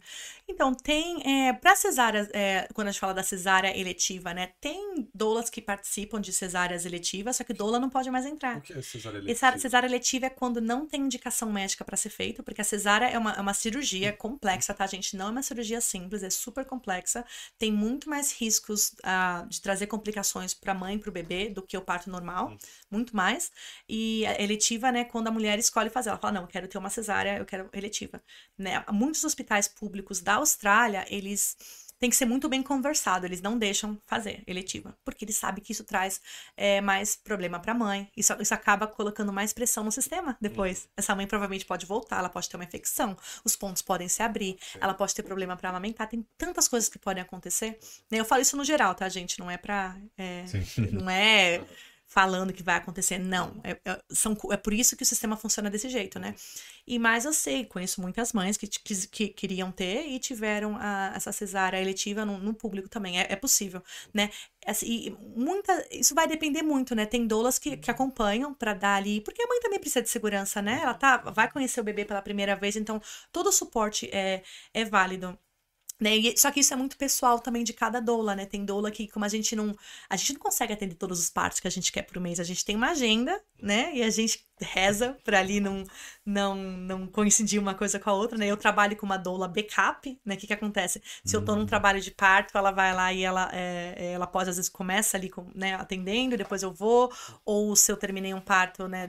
De atender um parto durante o dia, eu preciso dormir. Ela vai acompanhar para descansar e a gente, a gente troca, né?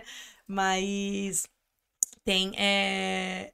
Eu até perdi o fio da meada que eu fico falando. Mas é sobre, o, sobre a, companhia. É, as doulas não podem entrar, não podem mais entrar na, pra cesárea. Então, não assim. podem mais. Não. Agora não podem mais. Não, não podem mais. Ah, eu tava falando da, da, assistência. Tem sim, tem doulas que ficam do lado, que tem. Porque a mãe também pode ter preferências na cesárea, né? Então, é, às vezes a doula tá ali do lado mais para ajudar, mas é só pode acompanhante agora. Quando você falou aquele momento de de que, por exemplo, é, você falou que o obstetra, ele não, teoricamente, não tem um contato, né? Ele tem só que observar. Até que você falou da história do, do hum, lá, que ele tinha só que observar. Em termos, né? E, na, é, teoria. Sim. Aí você falou também que a mulher tem que se empoderar e a pessoa que tá ali do lado, ela tem que estar... Tá... Ela que, teoricamente, fala, né? Tipo, não faz isso ou faz ah, um pouco disso também. Sim, isso é muito interessante. Essa pergunta é muito interessante mesmo.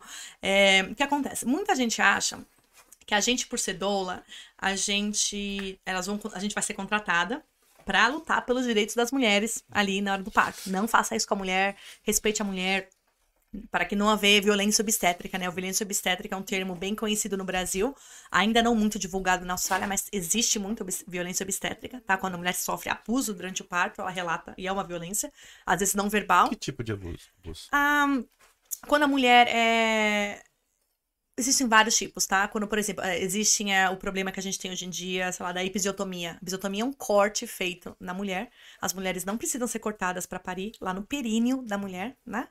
E isso é uma violência obstétrica. Então a mulher ela precisa saber que esse corte ele não é, é necessário. Nossa. Só que muitas mulheres são cortadas à toa. Isso causa muitos problemas na, na, cicatrização, infecção na vida da mulher, né? Então isso é uma violência. A própria, às vezes, a mulher, ela fala, não, eu quero andar, eu quero me movimentar, eu não quero ficar deitada. E eles falam, não, fica deitada. Né? Eles Caramba. acabam sendo grossos com você, ou acabam falando assim: se você não fizer tal e tal e tal coisa, se você não fizer o que a gente tá mandando, tal e tal coisa vai acontecer. Eu falo, profissionais da saúde não são videntes.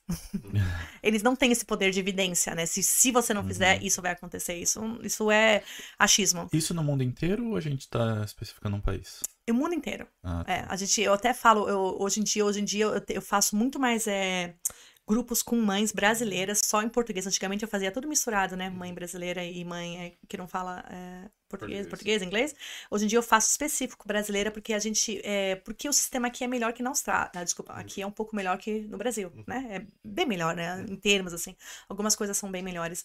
Só que a violência obstétrica ainda existe uhum. e a gente tem que lembrar que a gente é imigrante, né, amor? Isso, é. é. A gente não pode, a gente não tem o nosso privilégio, né? O privilégio que a gente tinha lá a gente não tem aqui. Tá, aqui, como imigrante, uhum. a gente tem algum direito? Qual, qual que é a nossa função, assim, como. como qual que, tipo, o que, que a gente pode esperar? É, né? os direitos são os mesmos, tá? Direito do parto, direitos humanos, todas nós temos os mesmos direitos de qualquer. É, é a mesma coisa, né? Só que ele precisa ser respeitado, é que nem eu tava falando antes, acho que não, acho que não foi gravado, quando é, saiu uma pesquisa na Austrália. Eu acompanhei é, histórias né, de mães aborígenes, assim, histórias muito tristes, porque existe um racismo no parto também, né? E existe uma existe racismo, com certeza, racismo no parto, né? Muito. Imigrantes, mulheres negras, aborígenes. É, é, eu falo isso, gente, eu falo isso, eu nunca. Eu não abro a boca para colocar medo na mãe. Ai, meu Deus do céu, eu sou imigrante. Ah. Não, é para falar para você que você tem direitos, né? Que às vezes esse racismo ele pode vir do jeito sarcástico, não vem com grosseria, não vem com gritos, mas pode vir do jeito sarcástico, vir com jeito de ameaça, né? Então as mulheres precisam saber dos direitos dela. E teve uma pesquisa, saiu, tem muitas pesquisas sobre isso. Os Estados Unidos têm um problema seríssimo sobre isso, né? E, por exemplo, e eu estava contando antes, né, que no, nos Estados Unidos eles têm a. saiu uma pesquisa dizendo que mulheres negras e latinas, imigrantes, né, elas têm uma chance muito maior. Elas têm a maior mortalidade neonatal, mortalidade de mães, né, é, não neonatal, né, mortalidade materna de mães e de bebês também, né, é, e mais complicações relacionadas ao parto, né, e por serem negras ou por serem é, imigrantes, isso é, isso, isso é pesquisa, né? Isso tem os números, tem tudo certinho. E eu tava falando antes que não, não é nem assim da mãe é, imigrante ela ser uma mãe de baixa renda, que isso está associado, não. Né? Falam que a, a mulher, é, infelizmente, isso, isso, isso, eu estou falando isso, isso é pesquisa, tá? Eu, eu, eu, acho muito triste tocar nesse assunto e às vezes falar, as pessoas acabam. Tem gente que não tem muita, muita entendimento e fala, nossa, mas isso não pode acontecer, não. Realmente não pode. Isso é um absurdo. Mas falam que a pesquisa diz o quê? Mães é, negras, por exemplo, ou imigrantes, mas se elas, mesmo que ela tenha um PhD, mesmo que elas sejam de, de uma classe alta, pela cor da pele, ela vai ter um, um, tratamento diferente. Olha que absurdo isso, gente. Né? Isso é super pesquisa. 2022. 2022. Isso acontece todos os dias, né? Então, assim, aqui na Austrália é um pouco melhor, gente, é um pouco melhor. Mas eu já vi, quando eu, quando eu trabalhei com, com, com as refugiadas, eu já, gente, eu vi, escutei histórias que eu falava, ah, pelo amor de Deus, gente. Não. Como pode? Né? Por que isso? Né? E, inclusive na, na, Inglaterra saiu um estudo, gente, que mulheres é, de uma classe, de uma etnia diferente, elas tinham que ter o parto é, apressado, induzido, que chama, por causa da cor da pele. Olha Nossa, que absurdo. Eles tiraram isso do, dos guidelines, né? Era um guideline da, da NICE, que chama, não é nada NICE, né? N-I-C-I, uhum. C-E, né? E, e, então eles tiraram esses guidelines, porque quem vai atrás, né? O é, ativismo, as doulas, as midwives, até é. médicos falaram, não, isso é um absurdo. Foi o que, isso foi, a gente fala que eles escreveram ali nas coxas, porque Nossa. não tem evidência nenhuma. Né? Então é bom a gente saber dessas coisas. Você tinha comentado de violência obstetra, né? uhum. né? Eu acho que é, tem uma, uma famosa que foi no Fantástico comentando que ela sofreu, Sim, a Chantal, acho, né? Isso. E com médico, eu tive duas clientes que tiveram parto com. Não sei falar, não, quero, não, não vou tocar nesse assunto. não vou tocar nesse assunto. É, mas sobre, sobre, sobre ela, não vou falar das minhas clientes, coitadas. É, infelizmente, sim. Então, o que acontece? Isso foi muito. Claro que foi muito triste, tá? Mas foi interessante, né? E a gente fala um open eyes, né? Um abridor de. Como é que fala? Abridor de olhos, né? Uhum. Abrir os olhos de muita gente, porque eles acham que violência obstétrica tá onde? No SUS. Então o que, que você faz? Foi o que eu fiz, tá, uhum. gente? Fiquei grávida, eu vou particular. Porque uhum. eu, vou ter um, hum. pegar, eu peguei o melhor médico da cidade, uhum. né? É, eu tive que mudar no final da minha, minha gravidez, que eu fui super... Né, o que, que foi? Eu não fui maltratada, eu fui... É, como é que fala? Riram da minha cara quando eu falei que eu queria um parto natural, né? Então, é, quando essa a Chantal, né, foi no, no, no, Fantástico, abriu, abriu, assim, foi... Infelizmente aconteceu isso com ela, mas infelizmente abriu é, e, investigações contra esse médico e viram que, assim, é, a, a o tempo o é inteiro. É você chegar nesse ponto para então ter. É uma famosa ter é. que uh, falar publicamente quantas mulheres não sofreram. Às vezes, às vezes as mulheres sofrem, às vezes elas nem sabem que, que sofreram. Né? O trauma é assim, né, gente? A gente não. Às vezes a gente tá tão traumatizada, a gente não, não vai atrás do. Uhum. E as mulheres acham que não tem nem direito. Ou elas acham que ah, o parto é assim mesmo, é sofrimento. Lembro que uma vez é, eu contei pra uma. É, eu tava grávida do meu primeiro filho. Aí eu contei pra, pra uma, uma, uma, mãe de uma amiga minha aqui na Austrália. Ela teve quatro, quatro cinco filhos, uhum. né? E bem mais velha. E aí eu falei assim pra ela: olha, eu fiz um curso. Nossa, esse curso me ajudou. Me mostrou umas técnicas de respiração, relaxamento. Olha, eu tenho certeza que meu parto vai ser um evento assim muito bom na minha vida, porque me ensinou tanto a relaxar, tô tão confiante no meu corpo. Aí a mulher vai e me joga um balde de água quente, de água gelada, assim, gelada, que nem aquele desafio do balde, né? Uhum. E jogou e falou assim: "Ai, você não sabe de nada. Eu tive cinco filhos, parto é um sofrimento, você não vai nem aguentar. Nossa senhora, você vai ficar tão traumatizada. É, porque a gente esquece, né? Claro, então, será que é tão ruim assim? Não teve cinco? E aí ela, ela foi me jogou um balde de água gelada assim e falou: não, parto é sofrimento, parto não é isso, parto é aquilo. Então, muitas mulheres, elas acham, quando elas, elas sofrem violência obstétrica, e elas acham que aquilo faz parte do parto. Olha que interessante. Né? É muito triste. Mas eu falo, não, eu falo isso abertamente, não né? Que nem eu falei antes, não é para nunca julgar a mulher. Nunca falar, ai, tá vendo?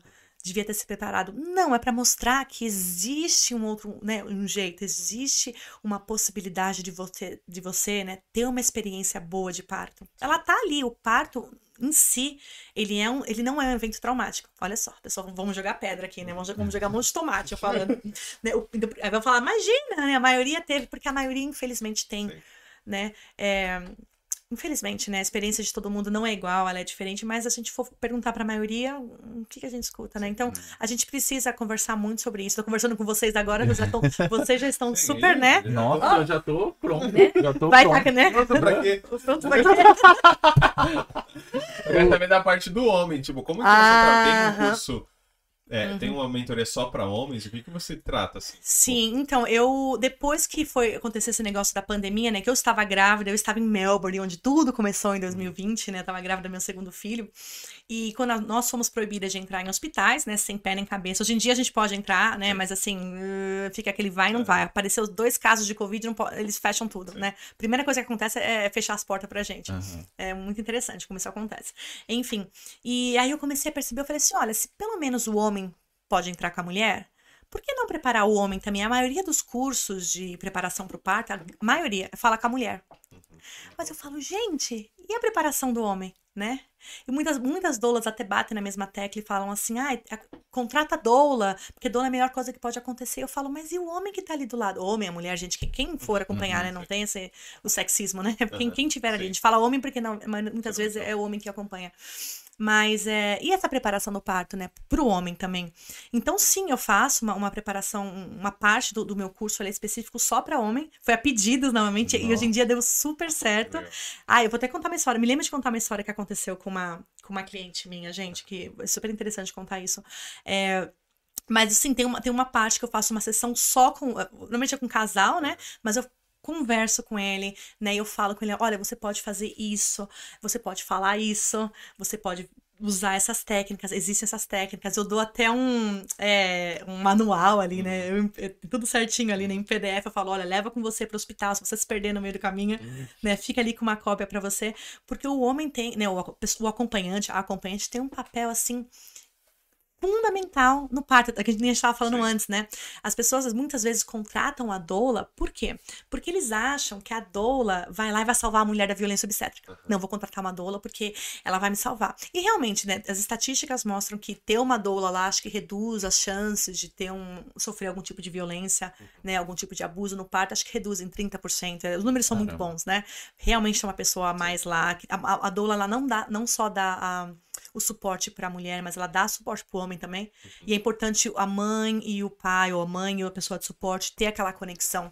Né? Então, às vezes a gente não precisa ficar o tempo inteiro com a mãe, às vezes eu dou espaço para o homem, para alguém, para eles ficarem ali, né, com a mãe. Mas eu tava falando da, da, preparação do parto, olha só, eu fico falando, né, gente? Eu vou no flow, assim, ó. Nossa, esse flow, né? Que vai, vai eu perco o fio da, da meada que eu tava falando. Do, do como é importante a preparação do homem, do homem estar tá ali né? E o que mais quer a gente vocês perguntarem? Me ajuda, me ajuda. Tá, agora uma parada que eu tenho muita dúvida. Ah. Tem muitas meninas que vêm para estudar, né? Como uhum. imigrante e, tipo, meu, fica grávida aqui. Uhum. Como que é isso, tipo, a preparação de uma estudante que ela tem que ter, a hora que ela descobre que ela tá grávida, ela fala, vou ter o bebê na Austrália. Uhum. Só que, tipo, tem a parada do visto que ela é... tem que continuar é. estudando. Até quando que ela tem que estudar uhum. estando grávida? É, e depois qual que é né? o filho que tem, né? Porque a mulher, ela precisa do tempo dela ali, né? É, e tipo, depois, a hora que ela tem o filho, ela vai estudar? Uhum. É, aí é, é bem assim, é, eu, eu não sei muito sobre essa parte uhum. de, de visto, dessas coisas, né? Uhum. Mas assim, por exemplo, o, outro, quando eu falo do, do auxílio do, né, do como o sistema funciona, né? Que a gente tem acesso ao, ao público, por uhum, exemplo, né? A gente tem quem, quem tem o Medicare é tudo de graça, uhum. né? Muitas é, muitas é, mães que vêm para cá, depend, muitas mulheres, né, que vêm para cá e ficam grávidas aqui, todas nós temos seguro obrigatório, né? Que uhum. tem que ter o seguro para estudar aqui na Austrália. Muitas vezes o seguro provavelmente, muitas vezes não cobre, essa parte do parto, que você já tem que estar tá feito seguro antes, né? De, né? Algumas mães chegam aqui já já tem um seguro diferente, né? Que, que, que dá mais esse acesso, né? E às vezes, às vezes é, você, por exemplo, dá o, reembolso, né? Uhum. Do, do, do parto. E muitas vezes, muitas mães têm seguro, tá? Que elas vão. E elas, é capaz de que ele não cobra, não, não é Medicare e você paga pro, pro, pro obstetra né? Que fica super caro também, uhum. né? Então, assim, tem aqui toda coisa. Eu, te, eu, tive duas mães, eu acho que eram estudantes também, e elas tiveram que conversar com a escola, né? Eu, assim, muita coisa aconteceu durante a pandemia. Então, assim, já estavam estudando em casa mesmo, é, né? Então, já teve aquela opção. Coisa, né? Mas tem opção de férias, né? Isso, assim, tudo conversado com, com a escola, uhum. pra ela não ter que voltar ali com o bebê nos braços, vai, vai, vai pausar, é. vai fazer os assessments, né? Tudo, tudo pode ser conversado, mas é um assunto bem, assim, ele é bem delicado e bem único, né? Eu falo, assim, pela minha experiência também. Quando eu, fiquei grávida, eu já estava na Austrália um tempão. Né? Só que eu estava com o meu visto, eu larguei um sponsor. Ai, ai. eu larguei, olha o rolo, né? Larguei um sponsor e aí eu fiquei num bridging, só que eu já estava com o meu partner, né? Acho que eu já estava até casada. Eu já estava até casada, eu estava com um partner, não lembro, com meu marido hoje em dia, né? E eu lembro que eu estava, por ele ser neozelandês, eu tinha um visto que era um visto de partner neozelandês, que me dava, eu podia trabalhar full time, eu podia sair e voltar da Austrália, eu podia fazer o que bem entendesse, mas não me dava nenhum seguro social, nem nenhum uhum. acesso a nada, e nem ao Medicare. Então, se eu tiver, eu lembro que eu lembro na época, os valores ficaram até marcados na minha memória, né? Porque eu lembro que na época, se eu quisesse ir pro público, né? Que eu sabia, eu comecei a pesquisar, eu vi que o público tinha taxas menores de cesárea. Eu falei, poxa, acho que eu pensando, não estava muito feliz com o meu médico particular mesmo, vou pro público. Aí eu fui lá. Cada appointment, né, cada consulta que eu teria que fazer, que a gente tem que fazer várias, pelo menos uma por mês, né, no, na gravidez, e depois vira uma por semana, no finalzinho da gravidez, nas últimas semanas, me custaria que 350 dólares cada. Então, aí, se você coloca no, colocar no papel mais ultrassom, mais isso, mais isso, mais uns exames, eu falei, poxa, vai ficar mais em conta eu pagar o obstetra uhum. particular. Aí eu coloquei no papel, falei, ah, vou pagar o obstetra particular, né? E aí, ai, paguei tudo, do bolso. Nossa. E larguei no final da gravidez, porque a, a, a midwife riu da minha cara. Eu falei para ela que eu queria um parto é, natural, sem analgesia, uhum. né? Sem nada. E ela riu da minha cara. Falar, mulheres que nem você, imigrante, não sabem de nada, você vai gritar pela, pela, pela analgesia e eu fiquei super chateada. E eu falei, não, não eu não vou parar com essa mulher, não. Eu vou embora Nossa. e fui pro público. Você sabe mais ou menos quanto que custa, tipo, vamos falar assim, geral. Não precisa ser exatamente, tá? Mas, tipo, mais ou menos, uma pessoa que, tipo, não conhece muito, fica grávida, fala assim, vou ter que gastar tanto. Você sabe mais ou menos quanto que é? É difícil, porque assim, é é, muitas das, das pessoas que eu trabalhei, eles já tinham é, alguma coisa ali meio que encaminhada de um seguro ali maternidade, né? Então, se você, se você tem um, não seguro maternidade, desculpa, um seguro um seguro médico, né? Um insurance, que o insurance cobre gravidez. Se cobrir gravidez, tá ótimo, é tudo. Né? Mas, por exemplo, é, os, os valores são, eles diferem, tá? De cada. É, profissional, de, no público também. É, aqui na Austrália, eu vou até falar que é muito interessante para quem tá no visto, que mulheres que estão grávidas também, gente, olha só, olha a diferença. Eu vou, me, me, me, cobre desse assunto do. Duas coisas que eu preciso falar que vocês precisam me lembrar. Uma é da história do Isso. birth partner, que ajudou essa mãe e salvou ela de uma super história uhum. aqui. E a segunda coisa é do. Eu já esqueci de novo. É... Do negócio do, do, do, valor? Do valor, do valor. É, eu vou voltar nisso. Olha só, para as pessoas que estão escutando, no Brasil a gente acha que a gente tem que contratar o quê? Um, um obstetra. Quem faz o parto? Ah, imagina, chamar um médico, né? Lembra que eu falei no começo da nossa conversa que aqui a gente faz o, o acompanhamento com a midwife, com a parteira, né? No hospital. Então, isso é que mantém as taxas baixas de cesárea, para ser bem sincera, isso é. Né? E o que acontece? Aqui na Austrália a gente tem uma opção, tá? Porque assim, o, o pré-natal, quando o bebê tá bem, a gente faz ultrassom. Bebê bem, bebê bom, tá tudo bem, né? Tá tudo bem. É, é exatamente isso. O pré-natal consiste em quê? É, os appointments, né, as consultas, é tirar a pressão da mãe, aferir a pressão, para ver pressão alta é um, é um, risco, né? Então a gente tem que estar tá sempre sabendo se a pressão dela tá boa. Checar os batimentos cardíacos do bebê, não precisa fazer ultrassom. Checar com o Doppler. Doppler é um. É um né, ele coloca ali. O, como é que fala? Coloca no ouvido ali e checa ali os batimentos cardíacos do bebê, né? Na barriga. Uhum. E que mais? E a mãe. E ali ela vai apalpar, ela vai medir, quando a barriga começar a crescer, ela vai medir com fita métrica, tá, gente? Nossa. É. Né? Ela mete ali do, do, do, osso púbico até ali o, onde o bebê tá, Sim. né? E por centímetros ela sabe quantas semanas o bebê tá. Então, assim, Caramba. aquela ideia de que tem que ser tudo medicalizado, nem, não, nem nos hospitais eles fazem isso, pra ser bem sincera. Né? Então, assim, ultrassom não precisa, muita coisa não precisa. Então, assim, uma opção que tem na Austrália que é super legal, a gente faz o shared care, né? Meio a meio. Então, a gente pode fazer o shared care com o GP. Porque o GP pode fazer isso. Né? O GP, o, Aham. o, o clínico geral, né? O GP. Então, ele, é, você pode ir lá. Então, muitas mulheres grávidas fazem isso que estão no visto, tá? Elas, em vez de, de contratar um, um, um, um obstetra que vai ficar muito mais caro, né? Elas contratam o serviço do, do hospital público, né?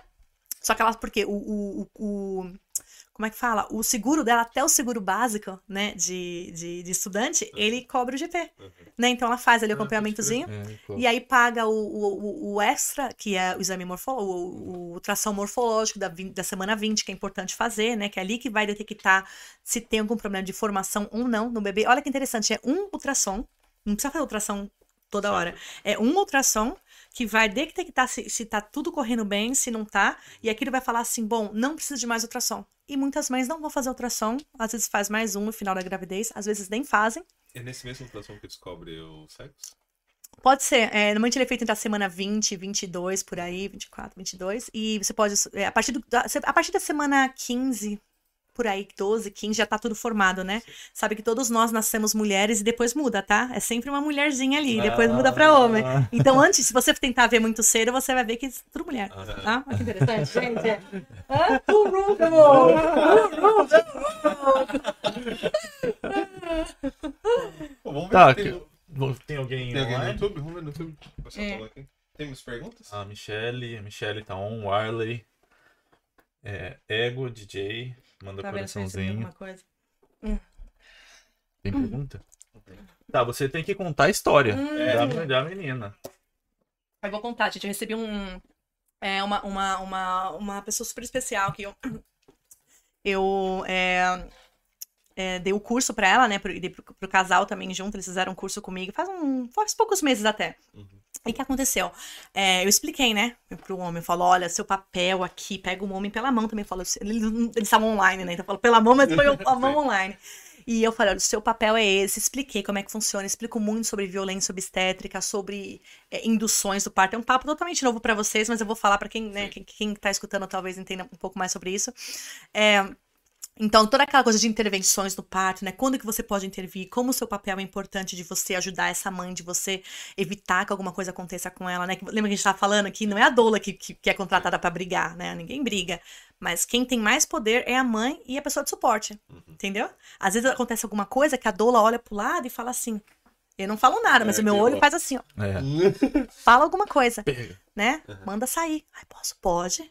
Né, uma vez uma cliente minha, ela foi proibida de comer durante o parto. Nossa. E eu falei pra midwife, não existe evidência, a cara assim, não existe evidência científica de que tem que parar de comer durante o parto. Você tá preparando ela pra uma cesárea ou o quê? Falei sem a mãe escutar, né? Aham. Ela, não, é que não pode. Cutuquei o marido que tava ali comendo na frente da mãe, eu falei, manda, manda, fa- fala que você vai dar comida pra ela. Aí ele, eu vou dar comida pra ela. Aí a midwife ficou quieta. Hum. Entendeu? Eu não posso falar nada. Sim. né? Aham. Mas enfim, É, vamos voltar. Não posso falar? É, então, então é, mas meus olhos falam, eu falo, vai lá. Então, assim, às vezes é legal ter uma doula pra dar um cutucão É. também, né? E com esse casal foi super interessante. Ela falou que ela já estava, é, ela me contou assim por cima a história do parto dela. E ela falou que ela já estava ali num, num processo bem, é, é, como é que fala? É, avançado do parto, né? Gente, às vezes a gente chega, no, tava no final do parto, as coisas estavam acontecendo, tava fluindo. E aí ela pediu pra ser examinada, que esse exame, ele é opcional, o exame vaginal, né? Quem tem que, não precisa fazer, mas é opcional. E ela falou: não, eu quero ser examinada. Mas já que ela já estava ali na cama, o médico bonito já entrou e já entrou com uma é, com a tesoura da, da tesoura. Parece uma alicate, a gente chama de tesoura. Com a tesoura, a famosa, para quem já escutou isso, da episiotomia. O que, que é episiotomia? É um corte que fazem aqui no períneo da mulher, Ah, né? tá. Tem a vagina e o períneo, né? Que falam que isso faz o- auxilia o parto. Isso é uma grande mentira, a polêmica cre- crescendo aqui, né? Isso não é verdade. Inclusive, a própria OMS fala, não existe, né, indicação real para cortar uma mulher. Porque ele nem vai nascer mais rápido. Tipo, não existe isso, né? É, ainda é feito sem evidências nenhuma, infelizmente. Né? E aqui, não tá cortando só uma pelinha, corta músculo, É. gente. Isso demora para cicatrizar. Isso causa, pode causar tanta coisa e é feito desnecessariamente, tá? Então, assim, isso não é a doula que decide, ninguém decide isso, mas a gente pode parar. Enfim, o marido viu, pegando isso e ele falou: ó, ó, ó, ó, ó, ó, ninguém vai cortar minha mulher. Não. Ai, gente, eu fiquei tão orgulhosa. Ah, Gente, aquilo- É, eu falo, moleque. isso valeu todos os meus anos ganhando, é, é, can- sendo cancelada. Perdendo cara- seguidor. Mas no caso, o acompanhante tá bem ligado, né? Porque, tipo, na dessa, o cara, ah, né, blum, pegou um negócio aqui. É. Não, tá ele bom. viu ele, o movimento, ele falou: não, ninguém vai cortar ela, não, não pode, não, vou esperar, vou respirar. E aí, porque às vezes a mãe tá ali, na, a gente fala que a mãe tá na partolândia, né? A mãe tá lá, então ela, é, mas tá. E A, assim, a- é a mãe, a mãe, ela sempre sente o dor do parto ou tem hora que ela, tipo, esquece? A dor do parto, ela tá sempre ali. É, por quê? Porque são contrações, né? As contrações estão sempre ali. É, existem métodos, né? Que muitas, quem, quem trabalha com mulheres, as doulas, sabem muito bem sobre isso, né? Que existem métodos que a gente consegue. ahm, não amenizar, né? Assim, tem gente que. É, é, casos É que cada casos. ser humano é diferente. Cada ser humano é diferente. Eu falo assim, gente, não é nem questão da sensação da dor. Porque a, a dor do parto, eu falo dor, mas ela não é uma dor patológica, não é uma dor de, de quebrar um. Falo, ah, quebrou 20 ossos do corpo, o parto é isso, né? Não é isso. Né? Isso quem falou isso provavelmente foi um homem que nunca sentiu que é um É, parto, né? Nunca nem vai sentir na vida. Mas sim, assim, o parto ele é desafiador, ele é, não vou falar nunca que é difícil, tá? Mas existem, por exemplo, eu falo da minha própria experiência, né? Na minha primeira experiência foi muito diferente da segunda. Vou ser bem sincero, eu juro assim, pela, pela saúde dos meus filhos, dos meus dois filhos. É, do meu segundo parto, eu não tenho memória da dor. Nenhuma. Zero. Nossa. Zero. Você me perguntar assim, nossa, mas como foi sua dor? Eu falo, eu não sei. Porque foi uma experiência tão boa, de verdade, boa mesmo. Eu pa- Eu, tive meu filho em casa, né? Eu tava ali, então eu tava ali no- na minha zona de Uhum. conforto, era minha casa, então eu saía do chuveiro. Eu mandei meu marido colocar aquecedor na casa inteira, ficou o aquecedor da Nossa. sala, né? Imagina a conta depois, né? É. Mas ficou ali horas, a lareira. Então, assim, eu não tenho memória nenhuma da dor.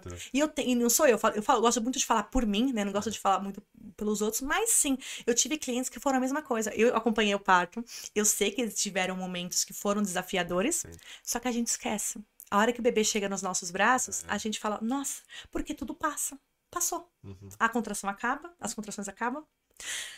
E você tá com o bebê no braço e você fala, nossa, que nem chegar no final de uma maratona, né? Vamos pensar assim, um atleta, um atleta de elite, o Uhum. cara lá, né?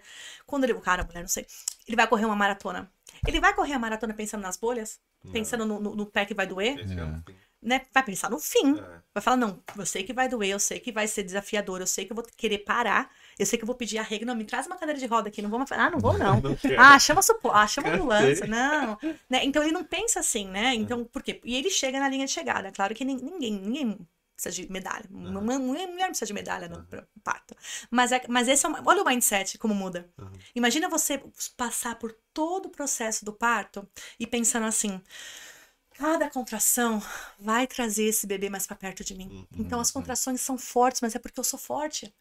Porque as contrações precisam ser fortes. E elas são como ondas. Elas vêm e exata- mas eu tô batendo no microfone. Elas vêm e elas vão. E elas e é exatamente isso, são ondas. Vêm e vão. E ficam mais fortes, e ficam mais fortes, e ficam mais fortes. E quando você acha que não dá mais, você tem um bebê nos braços. Nossa. Então, olha, eu fico até arrepiada, porque é exatamente isso que, que eu gosto muito, dessa, é a parte mais maravilhosa do meu trabalho. E às vezes, hoje em dia, como eu faço muito acompanhamento é, é, remoto, né, re- é, online, né, não tô ali às vezes. E eu falo assim, inclusive hoje eu tive uma, uma, uma cliente que veio me contar sobre, ela teve bebê sema- ah, da semana passada, Sim. Né? E ela teve bebê da, da semana passada, e mesmo quando eu acompanho ou não o parto, a gente tem uma sessão que a gente faz, chama de debrief, né? Debrief, da gente falar sobre como foi a- pra ela, porque eu vi o que aconteceu, mas a, a experiência dela é muito diferente do que eu vi. Então a gente tem uma.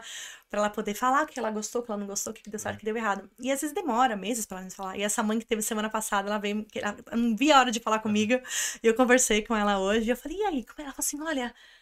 Eu lembro de partes que, que o parto foi realmente muito difícil, né? Então, às vezes ela quer saber o que, que eu vi. Aham. Porque ela fala, mas eu, às vezes as, as pessoas minha família, porque a família dela não veio, né, pra ver o parto. É, a, a, a minha família pergunta sobre o meu parto e assim, eu só falo que foi a melhor coisa da minha vida. E eles ficam assim, mas não, não, duvido. Não, não, não. Mas doeu, porque ela tem amigas grávidas, né? Mas doeu muito. Ela fala, poxa, doeu, mas é. Eu não sei explicar. Eu fico pensando em agora que você falou da partolândia, né? Acho que de tudo aquilo ali, a dor literalmente, realmente, tipo assim, ela só. Porque não teve corte, não teve aquele negócio. Meu, acabou, a criança nasceu. Ah, isso tá Acabou, ali. né? Tipo, vai Acabou. sei lá, uma parada assim, mas. É. Pô, acabou. É, você já teve, o seu objetivo tá aqui, tá ligado? É. Tipo, pensa assim na agressão para, tipo, pô. Então, olha, olha, olha o mindset diferente, né? Olha como você já fez um, um clique assim, né? Então, assim, eu falo que a experiência do parto, eu bato muito nessa tecla, né, gente? As pessoas falam assim, mas você só fala de parto. Não, eu falo de outras coisas também, mas eu gosto muito de falar de parto. Sai lá da parte. Cara, é. Para as meninas imigrantes que chegam, né? Uhum. Estudantes e tal. O que, que elas precisam se preocupar quando elas, tipo, porra, tô grávida? O que, que eu preciso me preocupar? A Austrália tá preparada pra, tipo, me atender? Uhum. Eu aqui como, como estudante, o que, que eu preciso fazer pra poder, tipo, É, ter uma. se, você for, é, se você fosse uma estudante imigrante no momento Sim. atual, você, você não sabe do que você Aham, sabe. É. Mas você tem uma noção. Você Uhum. voltaria pro Brasil e tentaria lá? Ou continuaria aqui? Ah, isso vai depender. Isso, isso é muito, é uma pergunta muito boa, né? Porque eu já, já trabalhei com, com estudantes também, assim, na minha experiência, elas ficaram aqui, Uhum. né? Porque elas já estavam com visto muito maior, então elas não queriam reaplicar. Imagina reaplicar e voltar. Muitas conseguem é, é, fazer os dois, né? Uhum. Na, na própria, ali com o bebezinho, elas conseguem fazer alguns assessments Uhum. ah, online, elas vão levando quanto dá, né? Mãe, a gente aprende a fazer mil e umas coisas, né? Mas é uma pergunta muito boa, porque é, vai depender muito. Eu já trabalhei com, com, com mulheres que foram, que voltaram para o país, mas elas voltaram mais por causa da assistência. Hum, Por quê? Porque lá elas iam ter, às vezes ela, ela- é, não é nem, o problema não é nem ter o bebê. O problema maior é a assistência. Que assistência essa mãe estudante vai ter aqui? Ela tem um parceiro, uma parceira, ela tem, ela tem uma rede de apoio, Uhum. porque a rede de apoio conta muito mais do que. é, não é só o parto. Uhum. Eu falo assim, gente, o parto, a gente, é o que, mais, que mu- que as mulheres mais têm medo, né? Que todo mundo tem medo, até o marido fala, "Ai, meu Deus do céu, imagina. É, mas assim, eu falo que é a parte mais prática, porque ela tem um começo, um meio e fim. E o fim vai te dar um bebezinho, né, Uhum. no- no- nos braços. Depois disso, a maternidade, gente. Um dia a gente pode conversar só sobre isso. Vamos, é porque a maternidade, gente, quando que ela termina? Não termina, eu acho. Cara, imagina, a, a minha avó velhinha, minha avó. Mas velhinha ali se preocupando se meu pai comia, se não comia, né? Ai. Assim, então, sabe? Uhum. É, é, Então, assim, não acaba nunca. Você fica velhinha ali com seus filhos e ela, ela tá sempre com você. Então, essa parte é muito mais difícil. Então, não é assim, eu tenho mães, a gente falando assim, ai, eu falo, falei do assessment, né? Que às vezes fica assim, nossa, mas como é que eu vou fazer meus assessments? Como é que eu vou terminar meu curso?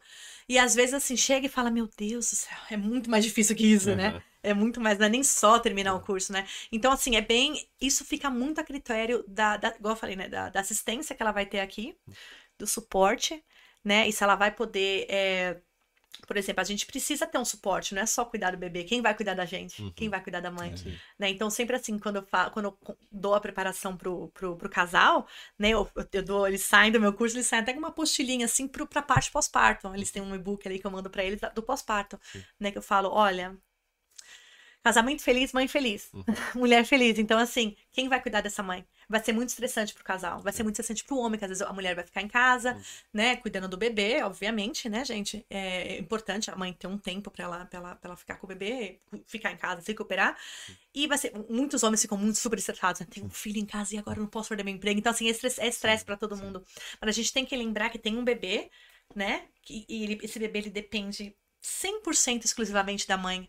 Né? Então, quem vai cuidar dessa mãe? Então, é tipo, né? Sim. uhum. Então vai ser assim é, desafiador, né? Não só para para mulher, para o homem, para todo mundo, mas a gente tem que lembrar que a, a rede de apoio, né? Falam que tem um provérbio, eu acho muito bonito, um provérbio é, africano que fala assim, é, em inglês. Ai, como é que fala em português? Ah, em português fala assim: é necessário uma vila para criar uma criança, né? Uma vila. O que é uma vila? É o suporte, Uhum. né? Uma, como é que funciona na África? Meu marido, meu marido nasceu no Zâmbia, né? Na É, África. E é, a gente já foi pra lá algumas vezes. Os melhores amigos, ele morou lá muitos anos. E, e a melhor, o melhor amigo dele, a mãe é, é- não sei como é que fala, Zambise, é do Zâmbia ali. Uhum. E ela fala, ela conta pra gente como é que era, né? Que ele, ele, aí eles ainda, mesmo cidades, eles ainda na época delas moravam em vilas, né? E, como- e até se a gente for escutar as histórias, talvez, das nossas avós, acho que as nossas mães perderam um pouco Sim. disso, mas talvez as nossas avós, como é que era? Tinha bebê, a vizinha vinha levar comida, Ah, vinha não sei o quê, depois o quê? Um pouco, talvez, da gente tinha a participação da educação dos vizinhos. Tipo, É. Você passava a fazer uma coisa, o vizinho já olhava assim, não dá pra sua mãe. É. Calma aí, É, É a vila, gente. Só. Tudo bem que iam lá pra fofocar, mas tudo bem, mas tinha alguém olhando por Sim, você. mas sempre tinha, é. A então. mãe, a mãe não ficava doente, não vinha que você bater, trazer um pouco de comida, Sim. trazer uma sopa. Seus filhos bem, estão sendo bem cuidados? Né? Tipo, você tá doente, eu tô sabendo, tem as crianças aqui, deixa que eu vou cuidar. Uhum. Eu lembro que até, acho que na minha, não sei se minha mãe teve isso, mas eu lembro que, acho que é uma história que eu escutei de uma tia, que é... A vizinha veio, acho que foi minha avó, eu não lembro, uma coisa assim que a minha tia chorava muito, e aí vem uma vizinha pra segurar a bebê dela Ah, né? Nossa. E eu sempre falo que às vezes quando eu faço visita é, pós-parto, né, na, pra, pra mãe, a primeira coisa que eu falo pra mãe, a mãe às vezes, ai, mas minha casa tá tão bagunçada, eu falo, é você. Uhum. Você vai tomar um banho, você vai descansar. Você já comeu comida quentinha hoje? Cafezinho quentinho, né? Às vezes eu levo comida e eu falo, eu vou segurar o seu bebê, né? Enquanto você faz as suas coisas. Então, às vezes a mãe fala assim, tá. Aí ela, ela fica com a mão livre, ela fala, nossa, nem sabia, né? que bom. né? Porque a gente fica o tempo ali inteiro, Aham. né? Então, assim, esse, essa vila é necessária, né? Uhum. Esse suporte é muito necessário para para a família, né, também. Mas a gente, isso é perdido, né? Quem é que faz isso hoje em dia? Às vezes a Uhum. gente, né? Então, que nem eu falei da imigrante, às vezes a gente chega aqui sem família, sem amigos, sem ninguém. Sim. Muitas mães voltam, né? É. E tem as. Todas as mães são, são guerreiras, claro, mas a gente não precisa também ter esse. Não precisa ser guerreira, né, gente? É, Por que que tem que sofrer tanto, né? Mas tem mães que ficam. Eu trabalhei com mães que falaram: não quer saber, eu não vou voltar, tô com visto de. Vou, vou me, vou me virar com a escola, vou pegar um tempo, vou tirar um break aqui da escola, né? Vou, vou agilizar algumas coisas aqui. Eu não sei a parte burocrática, mas é. Dá pra dar um, um jeitinho, né? Meu Deus. Vamos, vamos entrar nas perguntas? Hum, Ai, ai, tem umas perguntinhas aqui ó. Tomar uma água. é. Tá. O estrangeiro sofre algum tipo de preconceito quando vai partir no hospital? Então, assim, é, igual, igual eu falei, quando, eu, quando eu toco nesse assunto, eu não é pra colocar medo, tá? Mas as estatísticas dizem que a gente sofre um preconceitozinho a mais. Por quê? Porque existe, lembra que tem os protocolos do hospital, né? Que tem os- o protocolo do hospital, às vezes não é o protocolo da mãe, né? Às vezes a gente, É. né? Então, assim, às vezes é o racismo em qualquer lugar acontece. A gente não sofre, às vezes, no trabalho, às vezes a gente, né? Ou às vezes numa entrevista de emprego. Eu já sofri, gente, numa entrevista de emprego, é que a não, me, não me pegaram porque, ah, eu acho que o cliente. Era uma agência e a cliente falou, ah, é, acho que o meu cliente vai preferir alguém que fala inglês como primeira língua. Eu, uh, Caraca, sim. é errado Rola, falar isso, né? Rola, Mas falaram Mas porque. acontece. Mas é. acontece. Então, assim, existe um racismo, tá? Assim, eu falo assim, até as mulheres australianas, né, que falam inglês, el- elas sofrem, eh, elas podem ter eh, um parto traumático, elas podem sofrer violência obstétrica, né? Se elas podem, que falam inglês, imagina a gente, né, que, que não que não fala inglês como primeira língua, né? Então, assim, é... não é uma coisa que vai acontecer porque você é imigrante, mas é um, eu falo que é um extra para você se preparar muito mais para essa experiência, né? Porque até outro dia eu tive uma, eu tive uma um, falei com uma, com uma cliente minha, e aí é, ela, não cliente não, tava num, num free talk que eu faço, né? E essa, e essa, e essa moça chegou e falou assim: Nossa, você acredita que depois que eu comecei a me preparar pro parto e fazer as perguntas dizendo que eu tô ali empoderada, eles começaram a me tratar diferente? Antes me falavam meio que. meio- Antes, me, me, antes faziam assim, ó, batia só, ah, tá bom, bonitinha, tá perguntando que bonitinha, né? Colocava, né, fazia aquele. Ai, que bonitinha, tá fazendo perguntinha. E aí depois eu comecei a me impor e falar, não, mas eu ia daquele jeito. E meu plano de parto? Aí eles começaram, opa, ela tá. Tá sabendo Então o tratamento demais. ele é diferente quando você sabe mais. É, então é interessante saber mais. Já aconteceu de uma mãe desistir na hora do parto humanizado e querer anestesia? Ah, anestesiou a... Ah, É, anestesia é, o anestesia. nome, né? Não tô sabendo É. o nome. É a peridural, analgesia, né? Mas é, é anestesia. É, hum, então, existe um estágio no parto, tá? Chamado de transição. Que são momentos, pode durar algumas horas, pode durar momentos antes do bebê nascer. Na, quando a gente fala de fisiologia, tá? O que acontece no corpo da mãe é. Isso no reino animal, tá? Em todos os animais acontece isso. Ela recebe um jato de. de ela tá o tempo inteiro na, na partolândia. Antes do bebê nascer. Melhor termo, É, a melhor? Partolândia, né? Partolândia. Ela fica lá na, na, na- no zona dela. Antes desse bebê nascer, gente, isso aqui é evidência científica, tá? E às vezes eu explico, as pessoas falam, nossa, eu nunca escutei falar disso. Eu falo, não, isso aqui é uma pesquisa que saiu até pouco tempo atrás. A mãe recebe um jato ali de adrenalina no corpo. Por quê? Pra ela acordar e falar, poxa, meu bebê vai nascer, eu tenho que segurar. Os, os- os mamíferos, acontece isso com os mamíferos, né? Com qualquer mamífero, qualquer cachorro, gato, leoa, né? E quando esse jato de, de adrenalina, a gente recebe isso no corpo, né? Que o bebê vai nascer ali, a mãe ela acorda e fala, opa, não quero nem estar aqui, quero ir embora. Eu já tive uma cliente que ela saiu correndo, ela saiu correndo, não, ela saiu andando no, no final do parto. Ela tava ali entrando na zona dela, tudo de, né, luzes apagadas, respirando assim um arraso, um sucesso ali, garantido. O bebê ia nascer ali pouquinho, já tava pra nascer, tava quase coroando. E ela levantou e ela falou: Não quero mais. Eu quero ir Meu. embora. E ela foi pelada até o elevador. Que isso, mãe? Que isso? Volta aqui, mãe. Parecia, parecia que tava sonâmbula. É, Né? eu- Ela falou: Não, mãe, eu vou terminar isso outro dia, não quero mais. Não, assim, cara? Então, assim, é, isso pode acontecer porque ela tá em transição. Então, vale muito a pena a doula saber disso, é, que existe esse, esse, esse estágio. O acompanhante, né? E até a, a equipe hospitalar, eles sabem que isso pode acontecer. Então, às vezes, às vezes a mãe tá pedindo analgesia porque ela fala, não aguento mais, eu quero ir embora, e chega. Então, por exemplo, se você tá num estágio muito avançado do parto, a gente, como a gente vê isso? Com os seus sinais que você dá. O jeito que você fala, o jeito que você se move, o jeito que você não fala também, né? Os, os, os sons que você emite, existe um, um som mamífero também, um som primal que a gente faz. Você pode pedir pela analgesia, na- analgesia, não porque você não consegue mais, é porque você pô, acordou e fala, não, não quero mais, né? Mas assim, e aí o que acontece? Não dá. A gente às vezes fala, ah, vai chamar ali, porque não tem como. A analgesia ela para o parto, gente. A analgesia, a analgesia ela é o a anestesia, ela é o cavalo de Troia da medicina moderna. Ela veio para salvar as mulheres da dor, só que ela para o parto. Então, se você dá a analgesia para a mulher no final do parto, você parou o parto. Eles nem dão o protocolo, não pode, você, você estraga o parto inteiro. E o que acontece? Eles dão antes, né? Eles dão um trabalho de parto menos ativo. Mas já aconteceu de mães, assim, de, de pedir analgesia. E, gente, no parto humanizado, a mulher que escolhe, né? Lembra que eu falei? Ela escolhe a, a posição, ela escolhe ah, o que ela quer. E sim, se ela chegar e falar assim, eu não quero mais, eu quero uma analgesia. Mas há um diálogo. Mãe, você tem certeza? Você- É, exatamente, pra gente tentar, tentar entender se essa mãe não Sim. tá em transição, se a gente sempre a gente tem uma coisa que a gente fala assim, eu dou mentoria pra outras doulas também, né? E tem um, um trick, eu vou falar o trick, tá? A regrinha é assim. A mãe fala: "Não aguento mais, não quero mais andar. Não, não, eu estou chega, não quero mais parir hoje", tá? E aí ela fala assim, então a gente fala assim, tá bom, mãe, então vamos até o chuveiro. Se a mãe consegue dar três passos pra chegar no chuveiro, ela consegue, ela tem aquela, ela consegue mais. Então a gente vai lidando com, com suporte, com, com apoio, com amor, nunca, né, grosseiramente. Então a gente consegue, né, que nem o, você tá terminando a maratona. Se alguém, meu pai ele faz Ironman, né, Ironman, Sério? esportes, é, Nossa, meu pai é ultra, Ultraman, então eu vi, eu vi isso numa, numa prova de, de Ironman. O que aconteceu? O cara tava lá desmaiado na prova, tava na corrida, que é a última parte do Ironman, né, e era Floripa, aquele frio ainda à noite. E aconteceu? As pessoas passavam, juro por Deus, gente, os atletas passavam correndo e falavam: meu irmão, simbora, acorda aí, levanta, levanta. Você não pode você colocar Sim. a mão é descla- desclassificado, né? Então você não podia colocar a mão ali. E aí as pessoas, não os atletas, os que estavam assistindo a prova, falavam assim: pega esse homem, chama uma ambulância. Só que os atletas passavam e faziam assim: meu irmão, acorda, levanta aí, acorda. No- Que você tá no final, falta 5 quilômetros, tá louco? Você tá do 14 horas nessa competição, você não vai, vai embora agora?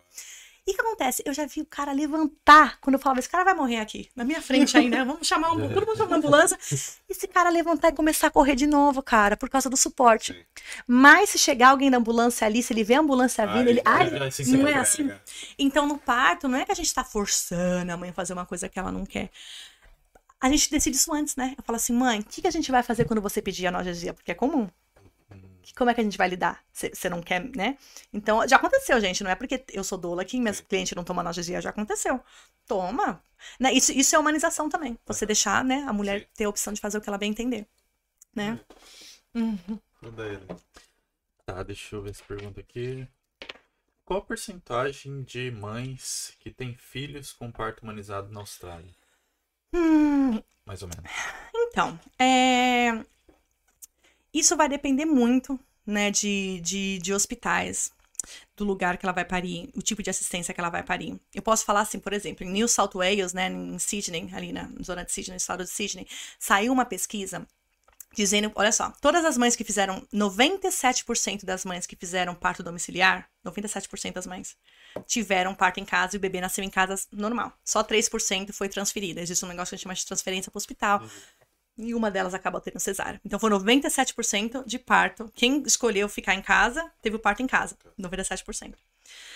Infelizmente, saiu uma pesquisa é, há pouco tempo atrás, de uma pessoa super renomada uma- daqui na Austrália, e ela. E cerca de só 20 a 25% das mães que derem entrada no hospital, fazerem check-in no hospital, de 20 a 25% das mães, vão conseguir ter um parto sem intervenções. Né? O que, que é intervenções no parto? Ah. Pouquíssimo. Né? Então você vê como que o sistema é diferente, né? Quando você faz em casa e quando você faz no hospital, né? Então, assim, é, vai depender muito, né? Do, da assistência que você tem, do que você realmente quer, das decisões que você toma, porque as decisões que você toma durante a gravidez, elas têm um impacto, assim, gigante no parto, né? Ali ela reflete ali. Você tomou a decisão aqui, ela vai refletir ali. Então, por exemplo, a mãe ela pode optar em fazer um plano, uma- optar pelas preferências dela e falar assim, olha, eu quero o mínimo de intervenções. Eu tô, eh, eu sei sobre essas intervenções do parto, né? Eu sei sobre essas eh, porque cada intervenção leva a outra intervenção, gente. Esse é o maior problema, né? Quando a gente intervém, quando a gente coloca a mão é, né? nesse processo, a gente não sabe onde é que vai dar. A gente sabe que se ele, se ele começar naturalmente, ele vai terminar naturalmente, a maioria das vezes. O maior problema que a gente tem hoje em dia é colocar a mão indevidamente quando não precisa, colocar medo na mulher, sabe? Ah, mas o parto parou. Gente, é normal, tá? Quando a mãe tá tendo contrações em casa, chega no hospital e para. Isso é parte da fisiologia. Um lugar diferente, cheiro, medo, né? Com hospital, vozes. É. Assim, tá alguma coisa. E, então, assim, é... mas assim, os números ainda são maiores do que do Brasil. né? Então, a mãe ela tem que tomar essa decisão na, na gravidez dela. Eu quero um parto sem intervenções. Como é que eu vou. é, Porque as, as intervenções vão ser sugeridas, né? E assim, o parto humanizado ele tá muito mais perto do- de você do que qualquer outra coisa, né? E, você, e assim, as taxas de. Que nem eu falei, as taxas de cesárea são cerca de 36%. Então, quantas mulheres têm parto natural, né? É. Mais de 60 e poucos cento das mulheres. Quando que é, tipo, quando que a mulher tem que procurar, é, no caso, uma doula? Tipo, o ideal seria assim, sempre tô grávida, já vou atrás de ti? Ou tem mais ou menos ali um período que, que sei lá, que a mulher vai achar que é o momento? Ah, é, a maioria das mães elas esperam passar ali o, o primeiro trimestre, né? E quando elas começam a pesquisar, assim, muitas mães ainda nem sabem que existe doula, né? Não sabem é. nem que existe esse, esse trabalho que a gente faz de ajudar as mães, de tirar a dúvida, de, de, de guiar. Às vezes a mãe, assim, ela precisa só, só ser guiada, tá, tá vendo tanta informação, assim, enchendo a cabeça da mãe, às vezes ela só precisa ser, ser colocada no caminho certo, assim, olha, as informações estão aqui, ó, esse daqui, ó. Vem, vem trilhar nesse caminho aqui, que esse caminho aqui é legal, Uhum. né? Então, assim, muitas mães vêm, é, a maioria, tem, a, gente- a gravidez é dividida em três trimestres, né? Tem o primeiro trimestre, quando ela tá ali, chega zero a né, algumas semanas, até 12 semanas, aí, né? A maioria das mães, elas vêm na- no segundo trimestre. A gente fala que o segundo trimestre é um trimestre de conhecimento. Pega o conhecimento e tudo que você quer, aprende sobre como navegar esse sistema que você vai ter que navegar, aprende sobre as suas opções. Tem- a mulher tem muita opção, tem escolhas, tem opções, tem muita coisa que ela pode fazer e, e saber, né? E a gente e nesse último trimestre ela cuida da mente, do corpo, né? Ela só navega ali até o final da, da gestação. Então a gente fala que o segundo trimestre é um trimestre legal. Então muitas mães chegam no, no segundo trimestre, né? A partir de semanas 15, semana 18, por aí. Tem muitas doulas na Austrália? É uma profissão valorizada? É uma profissão, é uma profissão super valorizada. Tem bastante doulas, sim, viu, gente? Tem muitas doulas na Austrália, muitas mesmo. Eu conheço é, muitas também, né? A gente que trabalha nessa era, né? É, na- na- nessa área. Mas sim, tem, tem doulas brasileiras também. Todo, todo o estado tem doulas brasileiras, né? É, tem, é importante saber disso também. E tem sim, uma, uma opção- é, é valorizado. A gente é um pouco mais respeitado do que a gente é respeitado no Brasil. A gente é bem mais respeitado aqui no Brasil, ainda existe um. Existe em todo lugar, né? Às vezes eles veem a gente como uma uma o, o- o- a- o sistema médico às vezes vê a gente como olha lá vai vir com a doula eu chego no hospital aqui de Brisbane e já falo Pegou a barba. chegou a barba porque, sabe, porque sabem que as mulheres que chegam comigo elas estão informadas então é assim não encosta em mim abaixa as luzes por favor o marido já chega com o papel né assim educadamente mas já chega ali com porque a gente tem escolhas, né? Então, assim, no par, gente, na hora de trabalho de parto, ninguém quer luz assim na cara, isso atrapalha, é quer ficar um negócio Farolete, parece um- é, então já chega assim, cheio de querer. Aí fica assim, ai, né? Quem é essa? Né? Então, ah, eu tenho, eu tenho, eu falo, tem é, nolas em med, é, midwives, né? Enfermeiras que eu conheço, tem outras que já.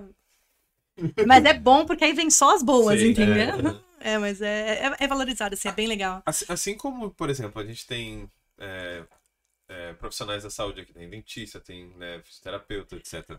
A gente procura essa galera, tem uma equipe já tipo, de brasileiros, tipo, um obstetra brasileiro, tem uma, tipo, já tem uma galera que, tipo, é recomendado, assim, ah, vai no fulano de tal, que ele já tem, tipo, todo... Eles têm uma equipe. Tipo, do começo Uhum. ao fim tem, assim, você, a gente tem essa, essa galera aqui? Hum, não que eu saiba muito. A gente, a gente acaba trabalhando muito. é, é, não é meio que individualizado, né? Existe assim, não, não tem, assim, por exemplo, no Brasil tem um negócio no hospital até que é bem mal visto pelas doulas, assim, praticamente, que o, o próprio obstetra tem as doulas dele. Ele fala assim. É, você tá, você é minha cliente, você é minha paciente, então você vai, vai- você não pode trazer a sua doula, você vem com a minha doula. Tipo, não, não, né, gente? Uma doula do obstetra. É uma- são duas coisas totalmente diferentes, né? A, a doula ela trabalha para a mulher. A gente tá preocupado com o quê? O que a gente quer? Que essa mulher tenha uma experiência boa. A gente vai ajudar essa mulher a ter, porque a experiência da mulher, né, matters, né? Faz muito sentido, é importante, né? E a gente trabalha pra mulher. Eu tô ali servindo a mulher. Eu não trabalho para hospital. Então eu não tenho que seguir protocolos. Eles têm que seguir protocolos, né? É claro que hospitais, gente, né, são salvam vidas, tem todo aquele papo que é importante, a gente não vai contra os médicos nunca, né? Mas tem muita coisa que a mulher pode perguntar e falar, mas tem que ser feito desse jeito? Será que não? Né? Então, assim, mas é, não tem muito assim, não tem. Tem obstetras brasileiros, né? é, é, tem obstetras brasileiras, mas é, realmente é mais. Cada um vai, vai seguir aqui o seu. Tem, tem midwives brasileiras também, tem parteiras brasileiras também, mas assim, Mas não tem um, um time fechado assim, difícil. não, e- eu não conheço. nem no- Vai que tem, eu tô Vai que falando que, tem, não né? tem, É né? que Mas no não Brasil, a gente no SUS tem a, a galera que vai nas casas, né? Que é formada por um, não que é Ah. um... Ah, então, isso. Aqui tem. Tem, a- tem as midwives particulares, né? Que você contrata elas, aí você fica tendo acompanhamento com elas toda a gravidez, né? Mas eu digo, por exemplo, que na- quando vai fazer ah, o processo, né? Uhum. Do, do- o processo do, do final ali. É composto pela midwife, aí tem a doula. A doula quem escolhe é a mulher, não, é- entendeu? É, Ah, são duas coisas É, assim. É. separado, né? É. Ah, tá, então... Tá, então É. eu imagino que não, não deva ser, exemplo, você não tem isso aqui, ah, você vai, você já tem contato de... Ah, não, isso, isso é, tem, tem isso também. Por exemplo, eu tenho tem midwives que eu conheço, né, em várias cidades, ou até toda, toda a cidade que eu moro, né, que eu já fui passando, né, pela Austrália. Mas é, por exemplo, aqui, por exemplo, tem midwives que eu conheço que, que são particulares, e aí tem uma cliente, às vezes ela tem cliente brasileira, ela fala assim: olha, tem uma doula brasileira que eu conheço. Você tá interessada em, em ter o, o- o contato dela? Ah, tá. Ela dá sim. O meu, dá de outra, né? E é porque a mãe tem que ter também uma opção, né? Sim. Mas tem, eu tenho sim, tem, tem o clubinho fechado também, tem isso, né? Tem, do, tem midwives ali que tem as doulas favoritas dela e falam assim: olha, todo mundo que vier aqui eu vou mandar pra você, né? Tem isso também. Eu sou free flow. eu vou ali, eu vou. É, eu tenho. Não, eu vou pra todo lugar, né? Eu tenho uma relação muito boa com, com muitas midwives também, muita, muitas enfermeiras, né? De parto domiciliar. E às vezes, assim, às vezes a agenda, né, não, não, bate. Hoje em dia eu dou muito mais curso também. Mas sim, tem o clubinho também, né? Pode, mas é assim, é muita coisa da, da, da, da. Sempre a mulher. A mulher vai lá e ela vai se informar, ela pede, inform, né? Pede o. Quem que você faz de referência? Quem são as doulas boas? Claro que todo mundo pergunta, né? Acabam ali, ah, essa daqui é boa, essa aqui não é. né? Não é. Essa daqui é, essa daqui não é. É né? É, né? tudo diferente, né? Tem as, tem as favoritas da, da- Sim, delas, aham. né? O, é, Pra você ser doula, você tem que ter um curso? Você, tipo, você só se torna doula depois de um curso com uma certificação? Ou Isso. você é porque você é mesmo e, e é. isso? Acordei um dia e decidi que eu ia. ser Acompanhei muitas partes. É, ah, não, não, não, não, sim, então, tem, tem, você faz uma, é, a profissão de doula, agora ela tá sendo, é, acho que até passou já, ela tá sendo, no, no- por exemplo, no Brasil, agora ela está sendo, uma- virando uma profissão mesmo regularizada, né, Aham. até sindicato, tudo Brasil, né, tem que ser essa coisa, tudo, É. né, tudo, né. Aqui na Austrália ela não é, por exemplo, você tem que, é interessante você ter o, o curso de formação, né? Eu fiz curso no Brasil para entender um pouco mais, eu fiz curso aqui, eu fiz curso. A gente vive fazendo curso, né? Então, sim, por exemplo, é, é, a maioria das doulas são certificadas. É importante ter é, essa certificação, assim, mais para entender Uhum. sobre. A gente, a gente aprende muito mais com a mulher. Uhum. Isso. Né? Eu falo hoje em dia, depois que eu parei de atender partos, em, eu não atendo tanto partos em hospitais, é muito raro eu atender parto em hospital, a maioria das minhas clientes tem um filho em casa, né? E isso mudou a minha vida completamente. A minha noção que eu tinha sobre essa experiência, sobre o parto, ela mudou, assim, da água pro vinho. Né? Hoje em dia eu até sou mais relax. Ai, tá grávida? Ah, que ótima. Um trabalho de parto. Respire, sabe? Porque a gente vê que, como tem mu- muito menos intervenção em casa, o que acontece? A gente vê o, parto, o trabalho de parto fluindo muito mais, muito diferente de como é no hospital. O medo, o estresse, a tensão, você não vê não vê tanto em casa, né? Mas acontece, claro. Mas respondendo a pergunta da certificação, sim, a gente faz cursos, a gente tem, a gente, a, a maioria de nós, acho que todas são certificadas, né? Muitas escolhem não é, é, ser, é, por exemplo, eu sou parte da Associação de Doulas da Austrália, né? Aham. Tem todo o diretório, tem o directory, né? Que você tem a lista ali, as pessoas podem te achar. É, você tem referências boas, as experiências ficam tudo ali, né? Mas é uma coisa assim, é, você aprende com, com, com curso, mas ela não é regularizada. Então, assim, se alguém quiser ser doula e falar, ah, hoje em dia, hoje eu sou doula, acordei doula. né? Muitas não vão fazer isso. Acho que Sim, não conheço ninguém que faça isso, porque é muita. É, mas não é regularizado, então cada um faz o que quer. Então, assim, tem até uma lista de perguntas que cada mu- mulher, né, tem que fazer pra doula quando. Quando conhecer. Elas fazem entrevista, a gente passa por entrevista, tá, gente? que nem entrevista de emprego. The pressure is on. Pensando que é só chegar lá e falar. É, "Eu- ah, tá bom, tô aqui. Vou fazer uns Colocar no- slides no pra Google. você. É, vamos assinar umas pedrinhas aqui com Né? Pô, acho que é isso, né? Ah, que- uma- agora sim, cara, a gente não pode deixar de falar sobre como é ser mãe pra você aqui. Como foi essa experiência, assim? Que, É. Tirando o parto, pós-parto, como é, é? Então, é, é bem desafiador, né? Ser mãe, assim, eu sempre falo, não romantizo o parto, não romantizo o pós-parto, porque não tem né, romance, né, gente? A gente só vê ali naquela vida de Instagram ali, na, vida- na realidade é muito mais difícil que isso. Na minha opinião, assim, muitas vezes, é, conversando com outras mães, né, eu vejo que os maiores desafios é o suporte. A gente não tem família. Muitas de nós não temos família aqui, né? Então, assim, o que a gente pode. Ai, deixa os filhos com os avós, né? E vamos desaparecer. Deixa eu ir no spa, né? Eu quero é tomar um vinho, eu quero, né, jantar com meu marido. A gente não tem, né? A gente vai depender de quem? Né, de babá, assim, não é nem que a gente não tem amigos, né? Muita, mas as pessoas estão busy também, a gente é imigrante também, né? Então, assim, cada um tá correndo atrás do seu também, Sim. então é muito difícil. Eu falo que o maior problema é esse suporte que a gente não tem. Da gente não falar, olha, por mais que eu tenha, assim, hoje em dia, porque eu cheguei a acompanhar partes durante a noite, muito cedo, então tem um time de babás, né? Falou, tum, tum, tum, dinheiro vai embora, assim, né?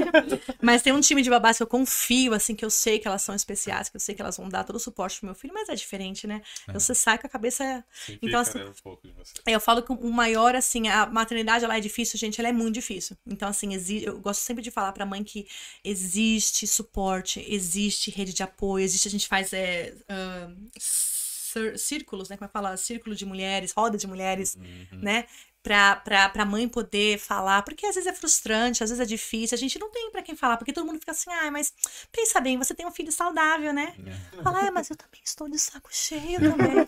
Porque, gente, é, é isso, né? Amo meu filho, mas tem dia que é difícil ser mãe. Sim. Sabe? Então a gente precisa ter um espaço de falar sobre isso. Né? Não é que a gente não ama o filho, gente, mas qualquer coisa na vida, né? Até quando a gente é casado, quando a gente tem namorado, a gente fala, ó, hoje eu vou. Fica na sua aí, É, pai, é, e a gente, como mãe, a gente não tem isso, né? Então, assim, é muito difícil a gente também. Porque eu sempre falo, é, até para as minhas clientes mães, né? Eu falo, olha, a gente, pra gente dar, né? A gente tem que receber também. Como é que a gente vai colocar, a gente vai dar, vai colocar água num copo vazio. É, A gente tem que encher o nosso copinho. Como é que enche? Com suporte, tendo um tempo só pra gente, às vezes fazendo o que a gente gosta, às vezes tendo um, né? Então a gente tem que encher nosso copinho pra gente poder dar. Pra gente ser uma boa mãe, a gente tem que estar tendo suporte também, né? Pra gente poder dar pros filhos, senão é muito difícil. Então acho que essa parte, acho que de, de não ter família é muito difícil. Às vezes eu falo assim, ai gente, traga a minha família com todos os, os pitacos, né? Que família vem junto com pitaca. é, É melhor do que não ter, né? Mas é isso, né, gente? A gente vai vivendo, né? Quem sabe eu vou pro Brasil esse ano, não vejo a hora, pelo amor de Deus. Nossa.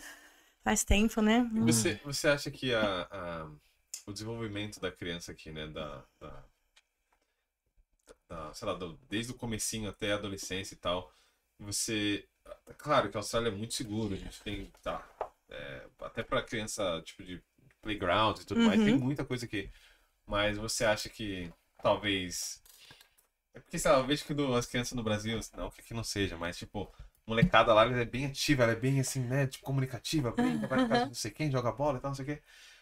É, digamos que assim, a gente não tem a violência no Brasil, não tem aquela parada toda. Você acha que é tão bom aqui é melhor do que lá? Ou a gente no Brasil consegue balancear em algumas coisas? Ah, é uma pergunta bem, é uma pergunta muito boa, né? Mas é uma pergunta muito difícil também, porque assim, não, não tô lá pra saber, né? Hum. O que mais assim, eu vejo de muitas mães brasileiras, ou até mães que eu conheço que são da América do Sul, ou mães que estão lá, mãe da, mãe da Índia, que também que também, né, é um país que também é violento, é, que tem a violência, né? E é difícil eu, eu vejo assim, né? Ah, eu, eu gostaria muito de viver no Brasil, mas o que me impede hoje em dia, claro que eu não, não falo nunca, eu tenho vontade de ficar, passar um tempo no Brasil, mas eu fico pensando assim, ah, gente, meu filho aqui, a gente vai para os parques, eu deixo, meu filho, meu filho, desde que a gente mudou pra, pra Queensland, um, meu filho mais velho não usa sapato, de jeito nenhum, vai pra, vai pra creche sem sapato, ele, é, ele fica sem sapato. Eu, eu, eu acabei é, ficando sem sapato que nem ele. também. Eu, eu acho o máximo ficar sem sapato. E assim, então ele é livre, a gente vai no parque, sabe? Ele sai correndo, deixa a minha bolsa ali, às vezes volta, tá a bolsa ali também. Sim. Então, assim, isso é uma coisa que, que, que é legal, né? De, de ter aqui pela segurança. Mas, ao mesmo tempo, a criação é muito diferente, né? Deles. Eles, eles é, são pessoas mais frias, né? Você, você, você joga um chinelinho de lado assim, às vezes? Você dá um... Nele. Dá aquela... Eu sou, eu sou a favor da, não, falando assim na, na, na- da violência, não, assim, mas tipo. É, pô, ficar com Pistola, né, A mãe dava, a né, mãe dava. Ah, mas aqui eles às batem vezes- também, aqui na Austrália. Não é porque é australiano que não bate, não, bate. Ixi. Não, assim, é- eu sou, assim, eu tive que, como é que fala? Quebrar ciclos, né? Quando eu virei mãe, eu, eu, eu, eu quis aprender mais, é, acabei, acabei aprendendo mais sobre mim do que sobre, sobre, do que sobre filho, né? E às vezes, é, às vezes quando a gente é criado de um jeito e a gente quer fazer diferente, dói muito mais na gente do que eles. Sim. Por exemplo, a gente, a gente cresceu com aquela, né? Nossos pais não sabiam, né? Não tinha essas coisas de psicóloga de criança, do É. pessoal, né? Na internet, no Instagram, dando aula pra gente, a gente olhar o que, que eles estão fazendo, né? Então a gente foi criado com ameaça, com castigo, com chinelo. Às vezes tem a parte boa e a parte ruim, né? Sim. E quando você não quer fazer isso, dói muito em você. Quando você fala, "Ai, eu não quero bater, mas eu não tô de dar um chinelado nessa criança hoje, né? Então, assim, eu sou a favor de, de não bater. Sim. Eu sou a favor de criação com, com afeto, com, com né, de, de não bater. Mas, claro, né, gente, ninguém é de ferro, né? Dá vontade de bater, assim, eu tenho vontade. Ah, Antes de vir pra cá, eu tava assim, eu vou chegar atrasada se você me entrar no carro agora. Então, assim, é muito difícil, né? Eu não bato, porque eu, eu, eu- Às vezes que eu falei, nossa, eu vou dar um tapa nele, não tô aguentando. Eu lembro que eu fui pra dar um tapa nele, eu, eu literalmente fiz assim. Segurei ele com força, e aí ele olhou pra minha cara assim, assustado. Eu falei, não faz isso que eu não quero que você faça isso, isso vai machucar, não sei o quê. Eu não, eu não, não falo nem brincando. Não deu dois segundos, ele fez a mesma coisa com o irmão mais novo. Do jeito que eu, que eu agi com ele, ele foi lá e fez com o irmão mais novo. Por que, que você fez isso? Segurou o irmão com força. Aí eu. Olha aí, na minha. Olha o tapa na cara. É, Falei, poxa, não dá nem pra gente dar uns petelecos no filho. A gente chega pro filho, vai lá e faz com o faz filho. igual, Você né? fala, não, não bate nos outros. Como é que eu vou, vou ensinar pra não bater se eu bato? Você. Então é muito difícil a gente seguir essa linha, né? Mas é possível, né, gente? E não, em vontade não falta, não, viu? vontade não falta. É que a gente. Vamos quebrar ciclos aqui. Vamos tentar fazer diferente, ver o que, que dá. Salvar o meu filho de terapia no futuro, Sim, quem ah, sabe, né? Ai, meu. É Porra, eu gostei muito desse Eu papo. acho que, bom, a parte 1 foi, né? Que Parte- agora, agora a gente vai ter que preparar pra. Preparar pra um outro episódio. É, Ai, deixa eu tô vendo Né? tá aqui agora. é. traremos mães pra cá, porque. Ó, gente, queria já se desculpar, porque sou homem, não entendo É. nada, tipo assim, disso. Tô, fiz perguntas aqui, claro, guiado pelo nosso time aqui, o pessoal tá sempre dando as palavras aqui. é. Então me desculpe a minha ignorância. Não, vocês foram assim, cara, as perguntas foram muito boas. Eu falei, mas vocês, eles não estavam nem lendo as perguntas. Eu falei, mas, mas de onde que veio isso? É o instinto já ali dentro, né? Cara, eu gostei muito. Muito obrigado por. Obrigado, pai, Porra, pela sua no seu presença. tempo, a gente sabe que você, como você falou, você estava sempre acompanhando o pessoal e tudo mais, as mães e tal. Mas a gente achou que era importante, ainda mais que amanhã, né? É o dia das mães aqui na É, adorei meu presente, viu? Ai, vou colocar ali. Ai, cadê? Adorei. Ah, e pra quem ficou, então, galera, muito obrigado. Valeu mesmo. A gente vai Valeu. deixar o Insta dela aqui. Pra quem. É, pra mães, né? Futuras mães ou mães aí de, de primeira viagem, ou tanto faz. Vai lá, se inscreve lá. Pergunta aqui. Ela tem o dia lá do Free, né? Free Talk, né? Ah, eu falou. faço free talks. Eu sempre tô colocando no meu Instagram, né? Que eu comecei faz pouco tempo, mas eu tô lá. Aí, galera. É isso. E eu faço, é, eu faço free talks também. É importante também é, para dar essa, essa introdução né, em alguns temas muito importantes. Eu falo sobre violência obstétrica, eu falo sobre induções do parto, intervenções sobre parto humanizado, né? Cada dia eu faço um- Sim. uma coisa diferente para passar informação, né? É interessante. Muito Então, bacana, então tá muito aí. bacana. É E isso. se alguém tiver mais alguma dúvida, depois manda pra gente que a gente passa pra ela. Ou você É. pode ir direto no Instagram dela Vai que vai estar na página aí. É isso. É isso? É mais? isso. Uau! É isso. Bárbara, muito Olha, obrigado. eu achei que ia falar por 24 horas. Não deu. É. Hum. E um Feliz Dia dos Pais. Das Ah, mães. dos das pais. mães, Das tá mães. maluco? Ela falou dos Dia das Mães, Bárbara. Ai, obrigada. E do amanhã. presente. Ai, amei, gente. Amei de verdade. Sensacional. Adorei mesmo. Obrigada pelo convite, pra né? todas as mães. E muito Uhum. obrigado ao serviço de Doula. Ah, É, vocês são Vocês essenciais. são- Vocês vão mudar, espero que vocês mudem todo esse, esse essa- cenário, né? esse cenário horrível de É Quem muda é a mulher, né? A mulher com informação, ela, ela que fala, não, chega. Né? Então é importante a gente estar passando informação de qualquer jeito, né? Informação é boa em qualquer setor, né? Qualquer indústria, qualquer setor, é importante. É por isso que a gente tá aqui, né, Denis? Pra trazer informação Tá tentando. vocês, né? O pessoal tem que vir mais, aparece mais aí, É. pergunta, pede, que a gente vai atrás. A gente vai tentar. atrás. Muito bom, muito bom, muito bom o trabalho de vocês também, Muito né? obrigado. Super essencial também. Amei, amei, amei, amei Muito o convite obrigado, de verdade. obrigado. Adorei. Valeu, então, aí, é galera, isso. obrigadão. Tchau, muito Tchau, obrigado e. Tchau, feliz dia das mães. Caraca, esquentou agora. hein? Nossa, Nossa, eu falei errado, finalzinho, mandei pelos pais. Aí. Mas quem sabe faz ao vivo, né? Pô, cara. Você falou, eu, eu juro que eu ouvi olha ali. Aí eu só mandava tão aqui, ó. Eu, eu não ouvi.